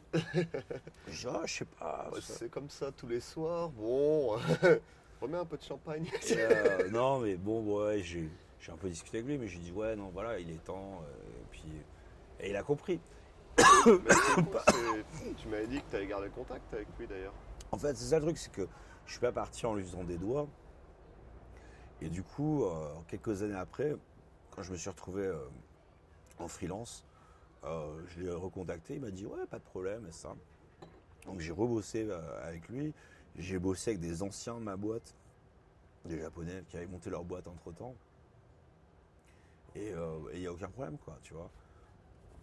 C'est vrai, c'est ce qu'on disait la dernière fois au Japon. euh, tu sais pas avec qui tu vas bosser dans le futur. Et c'est bien de pas faire des doigts avec qui, avec les boîtes avec qui tu pars, parce que justement, peu- potentiellement, tu vas bosser avec eux, pas forcément dans les mêmes positions. Donc, euh, c'est toujours intéressant et même, c'est cool de garder des contacts comme ça. Quoi. Ben, notre, notre, comment notre domaine d'activité, euh, bon, je veux pas dire que c'est très incestueux, mais Un tout peu, le, monde ouais. tout le monde travaille un peu avec tout le monde. Mm. Et pas forcément dans les mêmes positions à chaque Les fois. étrangers dans l'IT, euh, créatif, machin, etc. tu retombes assez souvent sur Une mêmes sorte gens. de hein. microcosme en fait. Tu as toujours tous les gens qui bossent dans ce, dans ce truc-là, qui se connaissent, qui, ont, qui vont dans les events, parce qu'en fait à Tokyo il y a pas mal d'events pour l'IT ou pour des expos, des trucs comme ça, un peu qui sont faits par différentes boîtes et tout le monde se retrouve un peu dans les trucs comme ça, genre les Pechakucha, trucs comme ça, et derrière tu fais des contacts et tu vas bosser avec certaines personnes et derrière il va se barrer dans une autre boîte et tu vas rebosser avec cette personne parce que tu vas rebosser avec une autre boîte, etc. Ça, Ouais, t'as forcément qu'un spot en commun avec, Ouais. euh, avec XY. Mais communauté internationale à Tokyo, dans l'IT en plus, tu vois, ça, ça ferme les cercles, on va dire. C'est pas que ça les ferme, mais ça restreint ça- le nombre ça de les personnes. ouvre. Enfin, si disons, si tu as eu. euh, moi, j'ai eu l'expérience de vivre, de bosser uniquement avec des Japonais pendant quelques années et ça m'a ouvert des portes euh, que euh, les personnes qui n'ont pas connu ça n'ont pas. Parce que justement, moi, dans ma boîte actuelle, euh, quand j'ai passé l'entretien, ils m'ont dit oui, euh, j'ai besoin de recours. Mhm. Et donc j'ai demandé le recours, ben, un recours d'un de mes anciens collègues de ma première boîte. Et là, la meuf des RH m'a dit Ah, mais je le connais très bien, j'ai justement mangé avec lui euh, la veille. Énorme. Et tu vois, et donc et, et là, c'est pas étranger, rien du tout, hein, c'est 100% japonais quoi. Et, euh, et Ouais, voilà. donc même euh, au niveau japonais, ça ah reste oui, oui, même dans certains cercles, Non, c'est pas, pas immense quoi. D'accord. Et euh, Ouais, en plus, étranger, ce que je disais, c'est IT étranger, forcément, ça restreint le nombre de personnes, on va dire. Hmm. Même si Tokyo, il y a beaucoup de gens. On connaît pas tout le monde, mais euh, il y a Ouais, beaucoup de gens qui le sont fait d'être aussi euh, le seul étranger qui connaissait à l'époque, machin, et Mm. qui en plus, vu que moi j'ai, enfin, j'avais bossé avec lui, on était potes, on avait fait des soirées avant, nan, nan, machin, j'ai bossé pour lui après, tu vois, des années après, machin. Euh, Ça change euh, pas mal de choses. et le mec, il parle pas un pet d'anglais, tu vois. Mm. Et, euh, et donc finalement, euh, et je m'étais dit, je vais mettre ce nom à tout hasard. Et euh, en fait, euh, ouais, et il m'a, il m'a survendu, tu vois. C'était, euh, mm. Donc voilà. Donc t'as vu, je te fais la version longue. Ouais, non, mais c'est bien. c'est très bien. Mais du coup, là, maintenant, t'en es où dans ta vie? Tu fais quoi? Comment ça se passe? Qu'est-ce que tu recommandes aux gens qui viennent euh, au début au Japon, là? Euh, Quel serait ton conseil? Pour quelqu'un qui arrive au Japon euh, avec sa bite et son couteau Bah, apprenez le japonais déjà. Ouais, c'est un bon début. J'ai un Mais pote qui, qui parle pas dit- le japonais. J'ai un pote qui dit, euh, parler japonais au Japon n'est pas un avantage, c'est une absence d'inconvénient. Euh, bah, C'est pas faux. parce que tout le monde parle japonais ici. À part, c'était, ouais, bon, Ça dans la tech, ouais. dans la tech, C'est pas mandatory. hein, Euh, dans le design, euh, ça sera plus facile parce que t'es pas là pour tes soft skills, quoi. T'es là pour. Pour, euh, parce que tu sais faire quelque que chose tu avec sais pisser du code, euh, tu sais écrire des algos ou euh, je sais pas, tu vois. Mais si tu arrives là et que t'as pas de, de strong skills comme ça, surtout IT, et que tu veux chercher un truc, même si tu as des strong skills, mais par exemple que tu es avocat en France, si tu parles pas japonais, mort, que tu connais pas le truc, c'est ça sert à rien. compliqué. Ça sert à rien, c'est vrai. Honnêtement, honnêtement, enfin après moi je parle de ce que je connais quoi, mais euh, le, le- le- à, l'époque quand je suis arrivé, j'avais encore quelques euh, anciens collègues de fac qui étaient dans des écoles de langue. Euh, Il y avait notamment euh, à l'époque c'était quoi? C'était Nova. Mhm. qui euh, ils ont ils ont mis un peu la clé sous la porte. Enfin, ils ont ils ont ils ont ils sont ils ont ils ont rené un peu tel le phénix entre temps, mais ils avaient très mauvaise réputation parce qu'ils engageaient un peu n'importe qui. Mais euh, à l'époque, il fut un temps. Disons que moi, quand je suis arrivé, tu avais une gueule étranger. Tu parlais un peu anglais, même pas nécessairement comme euh, ta première langue. Tu pouvais être prof d'anglais, tu pouvais être prof de langue, sans trop de C'est ce que problème. j'ai- c'est ce que j'ai fait quand je suis arrivé. hein. Euh, Je parlais pas vraiment bien anglais et les gars m'ont fait Ouais, pas de soucis, vas-y, Oui, prof mais, d'anglais. ouais, mais, ouais, mais c'est pas, pérenne comme solution. Quoi. Non, Enfin, et ils font pas forcément les visas, enfin, il y a tout ça aussi. Quoi. Enfin, il y a des gens qui s'en tirent très bien, mais Mm. euh, c'est souvent, tu dois aller dans deux, trois écoles différentes pour réussir à avoir un salaire suffisant. Après, c'est les bonnes rencontres aussi. Oui, Enfin, regarde moi par exemple. Bonne a- rencontre qui a fait que j'ai pu ouais, mais t'es dans la quoi. tech, quoi. Mais je suis dans la tech à la base aussi. quoi. Donc, donc voilà. Euh, je dis non, il y a des, des- des- des gens qui sont enseignants, qui s'en tirent très bien, ça. Euh, mais c'est une minorité. Voilà. Ouais. Euh, si tu es ingénieur ou machin, ou avec des trucs vraiment très spécialisés, Ouais. je pense que tu auras plus de chance. Voilà.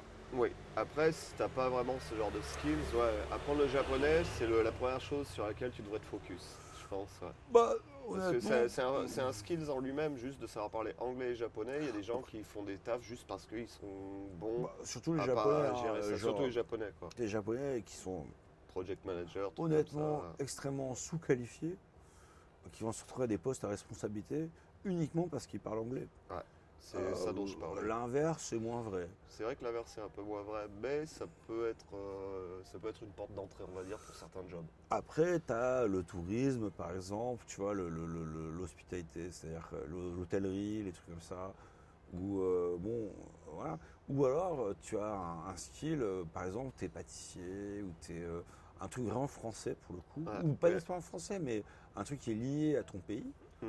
Euh, donc, notamment, voilà, la bouffe. Tout ce Euh, qui est où bouffe, Tu es artisan, par exemple, tu es artisan, tu fais. tu as un truc vraiment particulier. euh, euh, je sais pas moi, dans euh, un artisan français, genre tu fais des couteaux par exemple, des couteliers, ça complètement au hasard. Et ben peut-être que justement, voilà, avec ton savoir-faire, tu peux avoir un échange avec euh, des, des- des Avec des couteliers japonais. qui sont aussi très Et euh, tu vois, euh, je pense que ouais, avoir euh, une compétence, une spécialité, ça sera plus facile à vendre. Voilà. Ouais, même si tu parles pas forcément japonais, mais Bah, si ça tu va te permettre de japonais, faire le de faire le lien jusqu'à ce que tu aies un niveau de langue suffisant pour pouvoir euh, Mm. communiquer correctement quoi. bah, c'est ce que j'ai fait moi. quoi. Maintenant, ça va mieux avec le japonais, c'est pas encore Mm. ça, mais Non mais je veux dire qu'il n'y a pas que l'IT. mais c'est pas que l'IT, mais c'est euh, pour les skills. Tout ce qui est, euh, tout ce qui est voilà, pâtisserie, bouffe, ils adorent ça. Euh, je parlais des couteaux, je sais pas pourquoi, je pensais à, je pensais à l'aïeul. euh, mais, euh, Ouais, mais même si t'es artisan, c'est un peu plus compliqué. Mais après, tu, peux, tu- tu peux, tu peux faire de la reconversion aussi sur place. J'ai hein. un pote qui est jardinier paysagiste ici. Ah bah voilà, tu Et, vois. euh, et tu vois, lui, il est venu, mais c'était son truc, hein, voilà. Et euh, ben, les jardins japonais, il y a un truc. Les jardins français, Il y a un autre truc, bah, les jardins de. Versailles, etc. Enfin, le nôtre, tout ça, voilà. Euh, et lui, il, il fait son truc, tu vois, machin, mais il est là depuis des années. hein. et euh, il a trouvé son truc, il a trouvé sa niche. Donc, je pense qu'il y a plein d'options, mais euh, voilà, faut être malin, quoi. Faut être malin, faut. Bah, je sais pas, moi je dirais aussi, faut, faut rencontrer les bonnes personnes au bon moment. Ça, ça joue aussi. Ouais, mais bon, Parce que euh, sur non, place, c'est sûr pas. de rencontrer de bonnes personnes, ça aide aussi Ouais. de rencontrer des gens qui peuvent te faire permettre de rencontrer d'autres personnes, etc. être passionné, je dirais, parce que moi, j'ai rencontré personne, quoi, honnêtement. euh, toi, Moi, ça a été le contraire, c'était les rencontres qui ont fait que. Mais, euh, mais toi, Enfin, pas, ouais. Non, moi oui, non, effectivement, mais moi c'était plus, ouais, moi c'était plus sur internet. Tu vois, quand je suis venu ici, euh, quand j'étais encore à Paris, il y avait, euh, il y avait une boîte que j'avais trouvée sur Mixi. Donc Mixi qui était un, une espèce de proto Facebook euh, le, japonais. le Facebook japonais avant que Facebook existe. Et, euh, je crois que ça n'existe plus, mais Ils existent encore, mais ils gardent les, les archives, mais ils, sont plus, ils le maintiennent vite fait, quoi. Bref, et donc, euh, et donc moi je, je me servais de ça pour euh, pratiquer mon japonais en fait. Et en fait j'avais approché une boîte de prod euh, qui faisait du- de, de la vidéo mais genre plus d'animation. Euh, et, et j'aurais dit ouais non non si vous avez un, un besoin d'aide machin. Et donc je me suis retrouvé à, à faire la trad pour le boss euh, qui était un, un réalisateur japonais qui habitait à Paris mais qui parlait pas un mot de français. Et donc j'ai donné des coups de main, ça je faisais la trad, euh, tu vois, je, je sais pas, planeur, euh, slash produceur, euh, machin, mais à, à mi-temps, tu vois. Et quand je, quand je dis, oh, je me casse à Tokyo, je me dis rien, comment je vais faire Je dis, bah, écoute, moi je peux te présenter bah, plusieurs personnes de ma fac euh, qui ont un niveau à peu près équivalent au mien en japonais, Et qui peuvent faire euh, sans problème euh, ce que je fais, tu vois. Mhm. Par contre, en- moi j'ai besoin que tu me présentes des studios d'anime à Tokyo. Euh, Ou des gens avec qui je peux avoir des contacts. non, non, non, j'ai dit des studios d'anime à Tokyo. Ah, tu voulais bosser dans un studio d'anime Non, mais j'ai dit dans, dans la même industrie, donc euh, voilà. Euh, et donc voilà. Et il m'a dit ok. Et donc je me suis retrouvé à faire des entretiens ici. Bon, ça a, pas, ça a débouché sur rien du tout. Mais par contre, j'ai rencontré des gens, des japonais, euh, Mhm. dont un, un mec qui avait gratté mon CV derrière, parce qu'en fait, euh, le mec m'avait appelé après, il m'a dit Ouais, on est voisins, moi j'apprends le français, euh, allons boire des coups, euh, tout Il ça. voulait apprendre le français. Ah, non, même pas, non, non, il voulait juste un pote. quoi. Parler, ouais, ok. Il voulait un de français, quoi. Et, euh, et euh, bon, je le vois toujours d'ailleurs. Mais euh, les rencontres, je sais pas, parce que moi, les rencontres ici, Je les ai eus après, quoi. C'est plus moi qui ai, qui, qui ai donné des coups de main aux gens. Moi, j'ai pas trop l'impression. Ah, moi, non, moi, les Japonais m'ont beaucoup aidé. Les étrangers ici, non, euh, rien, quoi. Alors que moi, c'est le contraire, c'est les étrangers. Enfin, maintenant, maintenant c'est moi qui aide les étrangers qui viennent. Ça fait ouais, 2-3 ans maintenant que je le fais régulièrement, que je fais ah bah tiens, tiens, je peux te donner des contacts, je peux faire ça, ça, ça. Je te présente des gens, après bon bah tu te débrouilles. hein. Euh, Je te Mm. présente les gens, je te dis voilà, euh, je, leur, euh, je te vends en disant voilà, le gars il sait faire ça, ça, ça, euh, vas-y, tu connais pas quelqu'un, Mm. je te présente, mais après c'est toi de te débrouiller. Mais, euh, mais moi, c'est ce qui s'est passé pour moi. Donc, euh, moi, je suis arrivé, on m'a présenté des gens, on m'a dit bon, bah, on te présente ça, ça, ça, et tu, euh, après, tu te débrouilles, tu te vends. Et c'est comme ça que je suis venu au Japon. quoi. Enfin, moi, c'est, Bah, je trouve pas que c'est un moi, bon, un bon moi. retour, euh, tu vois, de, d'aider les gens alors que tu as été aidé en fait. Oui, mais moi, je Là, dis, Romain, moi, il disait la même chose. J'ai pas, moi, j'ai pas eu cette expérience. Donc euh, voilà. euh, Mais ça t'empêche pas d'aider Attends, c'est moi l'invité là Mais- ou c'est toi mais- là? Mais ça t'empêche pas d'aider les gens. Ouais, mais parce que parce que parce que moi je suis sympa. mais mais comptez pas là-dessus quoi. Voilà, c'est tout. Non, faut pas compter là-dessus. Ah, c'est- ce que je veux dire, c'est glitter que- ton couteau. Euh, euh, moi, c'est parce que je parlais japonais et que je m'intéressais aux gens, etc. Et que euh, j'avais des collègues qui étaient, qui étaient vraiment cool, etc. Que euh, à terme, euh, voilà, quoi, qu'ils m'ont un peu, euh, euh, même pas dépanné, mais qui sont, ils sont, comment dire, prêtés garant pour moi, quoi, portés garant pour moi. Mais euh, les, les, les, les- les étrangers ici, euh, non, quoi, tu vois. Euh, moi, j'ai pas vécu ça. voilà. D'accord. Mais du coup, maintenant, Attends, quand, on- quand, on- quand tu seras invité dans quelques numéros, tu pourras dire ça. voilà. Non, Oh. si jamais on fait ça. oh là, oh là, tu vas pas t'en tirer comme ça, ça vous prie. Mais euh, du coup, ouais, donc maintenant, là, toi, t'en es où Euh, Ça fait combien de temps que t'es au Japon maintenant? Ça fait 13, euh, 13 ans, je crois, 13-14 ans, un truc comme ça. Ah, Arrête. Wakarimashita. Là, on est en train de se faire des gajos. donc, euh, on, non, cool, cool. on- Ouais, on va payer, puis on va peut-être faire une petite pause. on Ouais, reprend bah, après, bah, on ou, va euh, payer. Bah, t'as ta bière à finir, donc le temps Ouais. que tu finisses ta Allez. bière, on va déjà expliquer euh, bah, combien de temps ça fait que t'es là. Et Bah, maintenant, quels deux- sont tes projets d'avenir, quoi Que- Qu'est-ce que tu comptes faire au Japon? Enfin, est-ce que tu comptes rester? Comment ça se passe pour toi? J'en sais rien, franchement, j'en sais rien. C'est 10 000 et quelques, j'ai que j'ai pas de monnaie à. Tiens, 5000. Ah bah voilà. Et les quelques, je les ai. Ah non, normalement, tu m'invites, je suis l'invité. Ah bah ouais, bah vas-y. Non, je rigole, je rigole. Mais C'est non, bon mais non, c'est bon. Et, euh, du coup, euh, du coup, elle continue. Le gratteur, tu sais. Oh, c'est bon, quoi. Mm. Euh, 13 ans Ouais, 13 ouais, bah 2006, euh, avril 2006. Ok, Voilà. 13 ans, ouais, bah, 13 ans pile poil. Donc euh, voilà. Et, euh, Ouais, et moi, puis, ben, je sais pas, là, tu vois, euh, normalement, ben, moi, je suis en couple depuis un petit moment. Je suis pas marié encore, mais je pense que ça me pend au nez. et puis, non, j'aime bien, j'aime bien Tokyo. J'aime bien l'Asie aussi, en général. euh.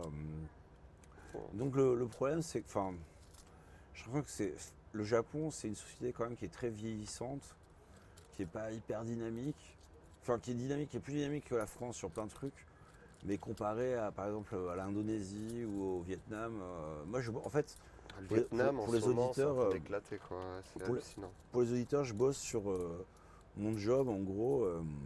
C'est sur Sud-Asie? Je suis, je suis la direction artistique pour une marque, une marque américaine, mais j'occupe de toute l'Asie. Donc le Japon, oui, un peu, mais aussi, euh, aussi le Vietnam, la Thaïlande, les Philippines, l'Indonésie, euh, Taïwan, euh, la Chine pas trop, pour X Y raison. Parce que ta compagnie n'est pas acceptée là-bas, peut-être si, si, enfin, enfin c'est compliqué. compliqué. bah la, la Chine, ça reste compliqué, ça reste à, à part dans le marché euh, asiatique, en fait. Parce que, bon, c'est compliqué. Ils ont leurs trucs à eux, ils n'ont pas nécessairement besoin de, de- de- de- d'autres trucs. Et c'est dur de, s'implanter là-bas aussi, je pense, euh, par rapport justement, comme tu disais, ils ont leurs trucs et tout. C'est dur d'implanter ton branding et faire tes trucs là-bas, alors que bon, ils ont déjà leurs trucs, quoi. Ils ont, ils sont pas forcément fan de, Mais- de compagnies mais- étrangères. mais- au-delà de ça, tu vois, par exemple, le, le Japon, ils ont leur truc aussi, tu vois. Moi, Ouais. je bosse avec des grosses agences. euh, on va- on va pas les nommer. Mhm. mais euh, il y a un, un auditeur, un écouteur, pardon, qui nous avait envoyé un message pour dire oui, euh, j'ai aussi en agence, etc. euh, bah ce serait ouais. marrant si vous parliez de XY. Et moi, je vais en parler parce que je travaille avec eux au quotidien et j'ai pas envie de me flinguer. Euh, mais euh, disons qu'ils ont un système qui est en place ici, qui existe depuis euh, super longtemps et qui est mûr, plus que mûr, quoi. Euh, qui est rodé, on va dire. Quoi. et c'est plus, il y a plus de challenge. Je vais dire par exemple de monter un truc. je vais reparler de l'Indonésie parce que moi c'est un pays que j'aime beaucoup. Ça ne veut pas dire que j'aime pas le Japon, hein, mais euh, il y a plus de challenge technique, il y a plus de challenge d'infrastructure, etc. Mais c'est beaucoup plus gratifiant. Alors que ici, le- le- le- la bureaucratie est quand même Mm. euh, une plaie euh, monumentale. Ouais, ils se sont laissés un peu euh, submergés par ce, toute la hiérarchie et la bureaucratie. et non, ça a toujours été comme ça. Mais, Bah, euh, je, je sais pas si c'était comme ça avant les années 80 par exemple. ouais, tu vois, avant peut-être, que ouais. la bulle Enfin, et tout ça quand t'as à 15 venir, quoi. mecs en face de toi en meeting, t'en as deux qui parlent, et t'en as 13, euh, enfin t'en as 10 sont qui prennent des notes, et t'en as 3, je sais pas trop ce qu'ils font. Ils sont juste là pour montrer qu'on est un gros groupe en gros. et Non, ils sont là pour montrer euh, qu'ils se est là, soucient du client. On est là, Donc tu payes, et voilà, les mecs sont là, ils viennent à. mais ils servent à rien. Et mais en fait, ils servent à rien. Donc je suis dans le meeting, tu parles pas, euh, sors du meeting, quoi, tu vois. Mais je- tu peux pas dire ça. Non, Donc- tu peux pas. Donc voilà, et, et puis tout prend des plombes, euh, c'est. euh, Euh, le problème de hiérarchie, de remonter non, les informations. pas euh, de hiérarchie, de- de sous-traitance aussi, c'est-à-dire que. Ah, Il y a cet autre Euh, problème. les ouais. mecs vont avoir un sous-traitant qui a un sous-traitant qui a un sous-traitant qui a un sous-traitant. Et c'est un peu le téléphone arabe, le temps que tu, tu- tu transmettes un, un feedback au mec qui va être trois, le- trois levels en dessous, qui en a rien à foutre, Et t'es va, même pas sûr que le feedback va être bien. Qui va avoir quoi. 40% de ce que tu as dit parce que euh, le mec a vraiment compris. euh, Et il va pas Euh, retranscrire comme il faut ce que tu je me suis retrouvé dans des situations comme ça, tu sais. Où Ah, euh, connais. mon ex, euh, elle bossait pour un sous-traitant, sous-traitant, sous-traitant, sous-traitant pour nous. Et entre moi, ce que je disais, et elle, ce qu'elle recevait, mais il y avait peut-être 20% d'informations. Et en plus, quand je lui disais, mais non, ce qu'on veut, c'est ça, elle se faisait taper sur le museau après parce que Parce il lui disait, mais attends, tu, voilà, et, euh, euh, et ça lui retournait sur la gueule, quoi. ah ouais? Donc voilà, donc c'est un petit peu pesant. Donc euh, voilà, j'aime beaucoup le Japon pour vivre. Euh, au niveau, je pense que l'éthique du travail est très différente. Oui. Et, euh, et ouais, et trouve ça assez lourd et pas. encore une fois, les petites boîtes c'est très différent. C'est. Bah, bon, ça dépend des petites boîtes, mais ouais, en général c'est assez différent. Mais après, il y a aussi le côté, euh, par exemple, tu dis- parlais de la découverte d'Internet en 98 où t'avais pas vraiment de product manager, t'avais pas de trucs, c'était un peu freestyle. J'ai l'impression que ce que tu parles, l'Indonésie, c'est un peu ça. C'est comme il n'y a pas encore d'infrastructure vraiment en place et tu fais les trucs un peu freestyle comme tu peux et euh, ça marche mieux dans un sens. Peut-être que ça te Je manque. sais pas si ça marche mieux, mais, mais disons que tu as un enthousiasme. euh, ils ont euh, vachement moins de matos, vachement moins de trucs. Mais tu vois, ils essayent, c'est système D à fond. Et quand ça marche, tu vois, c'est tout le monde est hyper content, etc. Et, euh, et tu le vois. Tu vois l'impact Mm. euh, immédiatement de ce que tu as fait. Tu vois les résultats tout de suite, quoi. Euh, C'est vrai ici- qu'ici, c'est compliqué, c'est pas euh, même. hein. Ça va peut-être changer. puis le système D euh, ici, bon. Puis c'est l'improvisation, c'est pas trop, ils aiment pas C'est trop. pas quoi. du tout ça ici, Mm. hein, c'est- c'est compliqué. Hmm. Voilà, donc le Japon, pays que j'aime beaucoup. Euh, je vais sûrement, euh, je sais pas y rester, mais au moins garder un pied ici, c'est sûr, quoi. Euh, puis voilà, quoi. Mais euh, c'est pas pour tout le monde. Voilà. Non, je pense pas que ce soit pour tout le monde, mais ceux qui de base aiment le Japon, give it a try, comme on dit, tu vois, essayez si vous avez envie. Tu vois, il y a les working holiday, les euh, vacances travail qui sont là pour Ouais, ça. après, encore une fois, le Japon, c'est cool t'es visiteur. Si t'es visiteur, c'est hyper cool. Ils Ouais. vont te traiter hyper bien, ça. Mais euh, regarde, t'as fallu combien d'années, toi, pour avoir une carte de crédit? Euh, bah, je l'ai eu l'année dernière. Voilà. Bon, 6 Six ans. Euh, ils vont te faire visiter des apparts. Il y a plein d'apparts.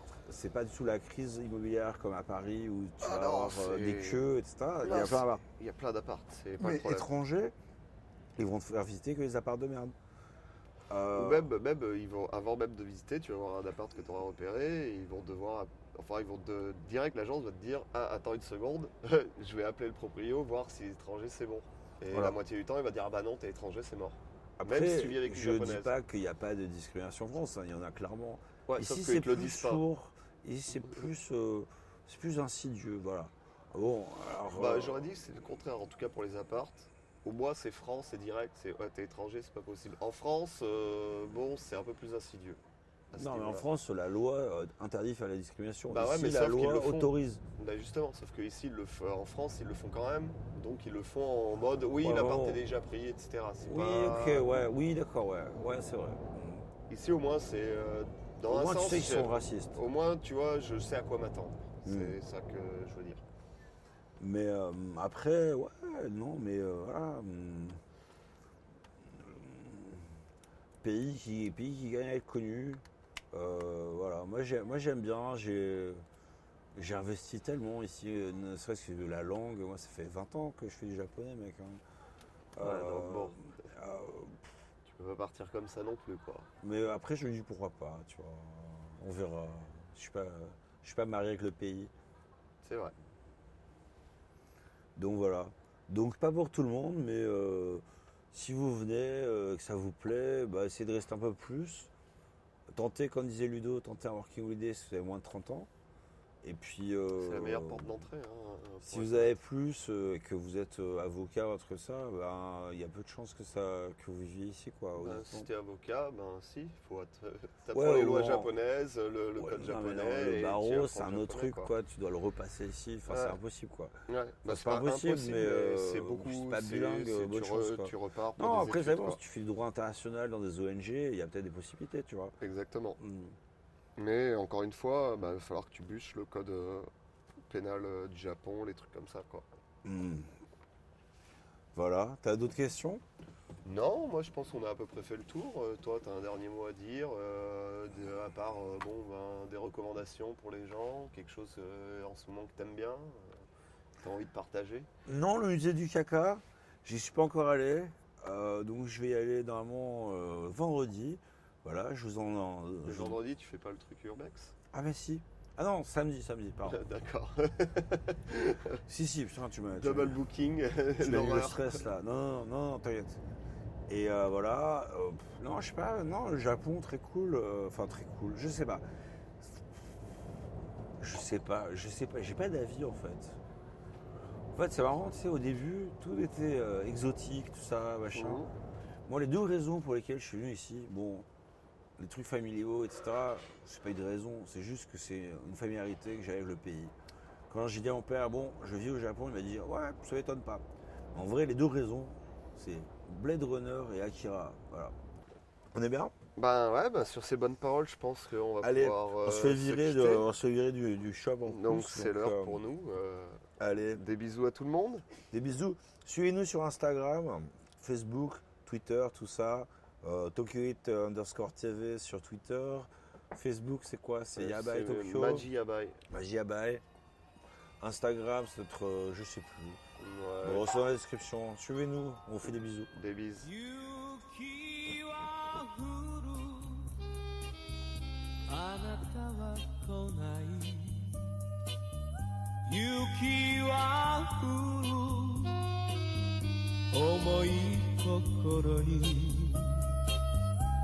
虚しい夢。白い涙。二人は遊ぶ。夜は更ける。あなたは来ない。いくら呼んでも。白い雪。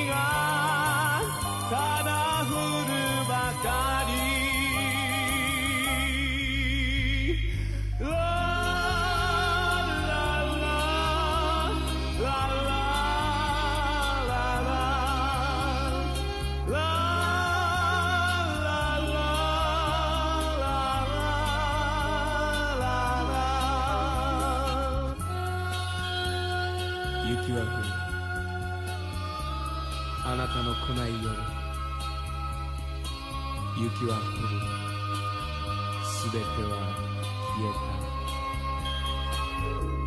た。この悲しみ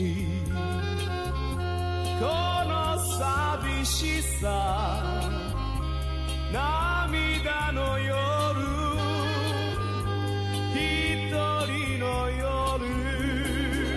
あなたは来ない。いくら呼ん amor.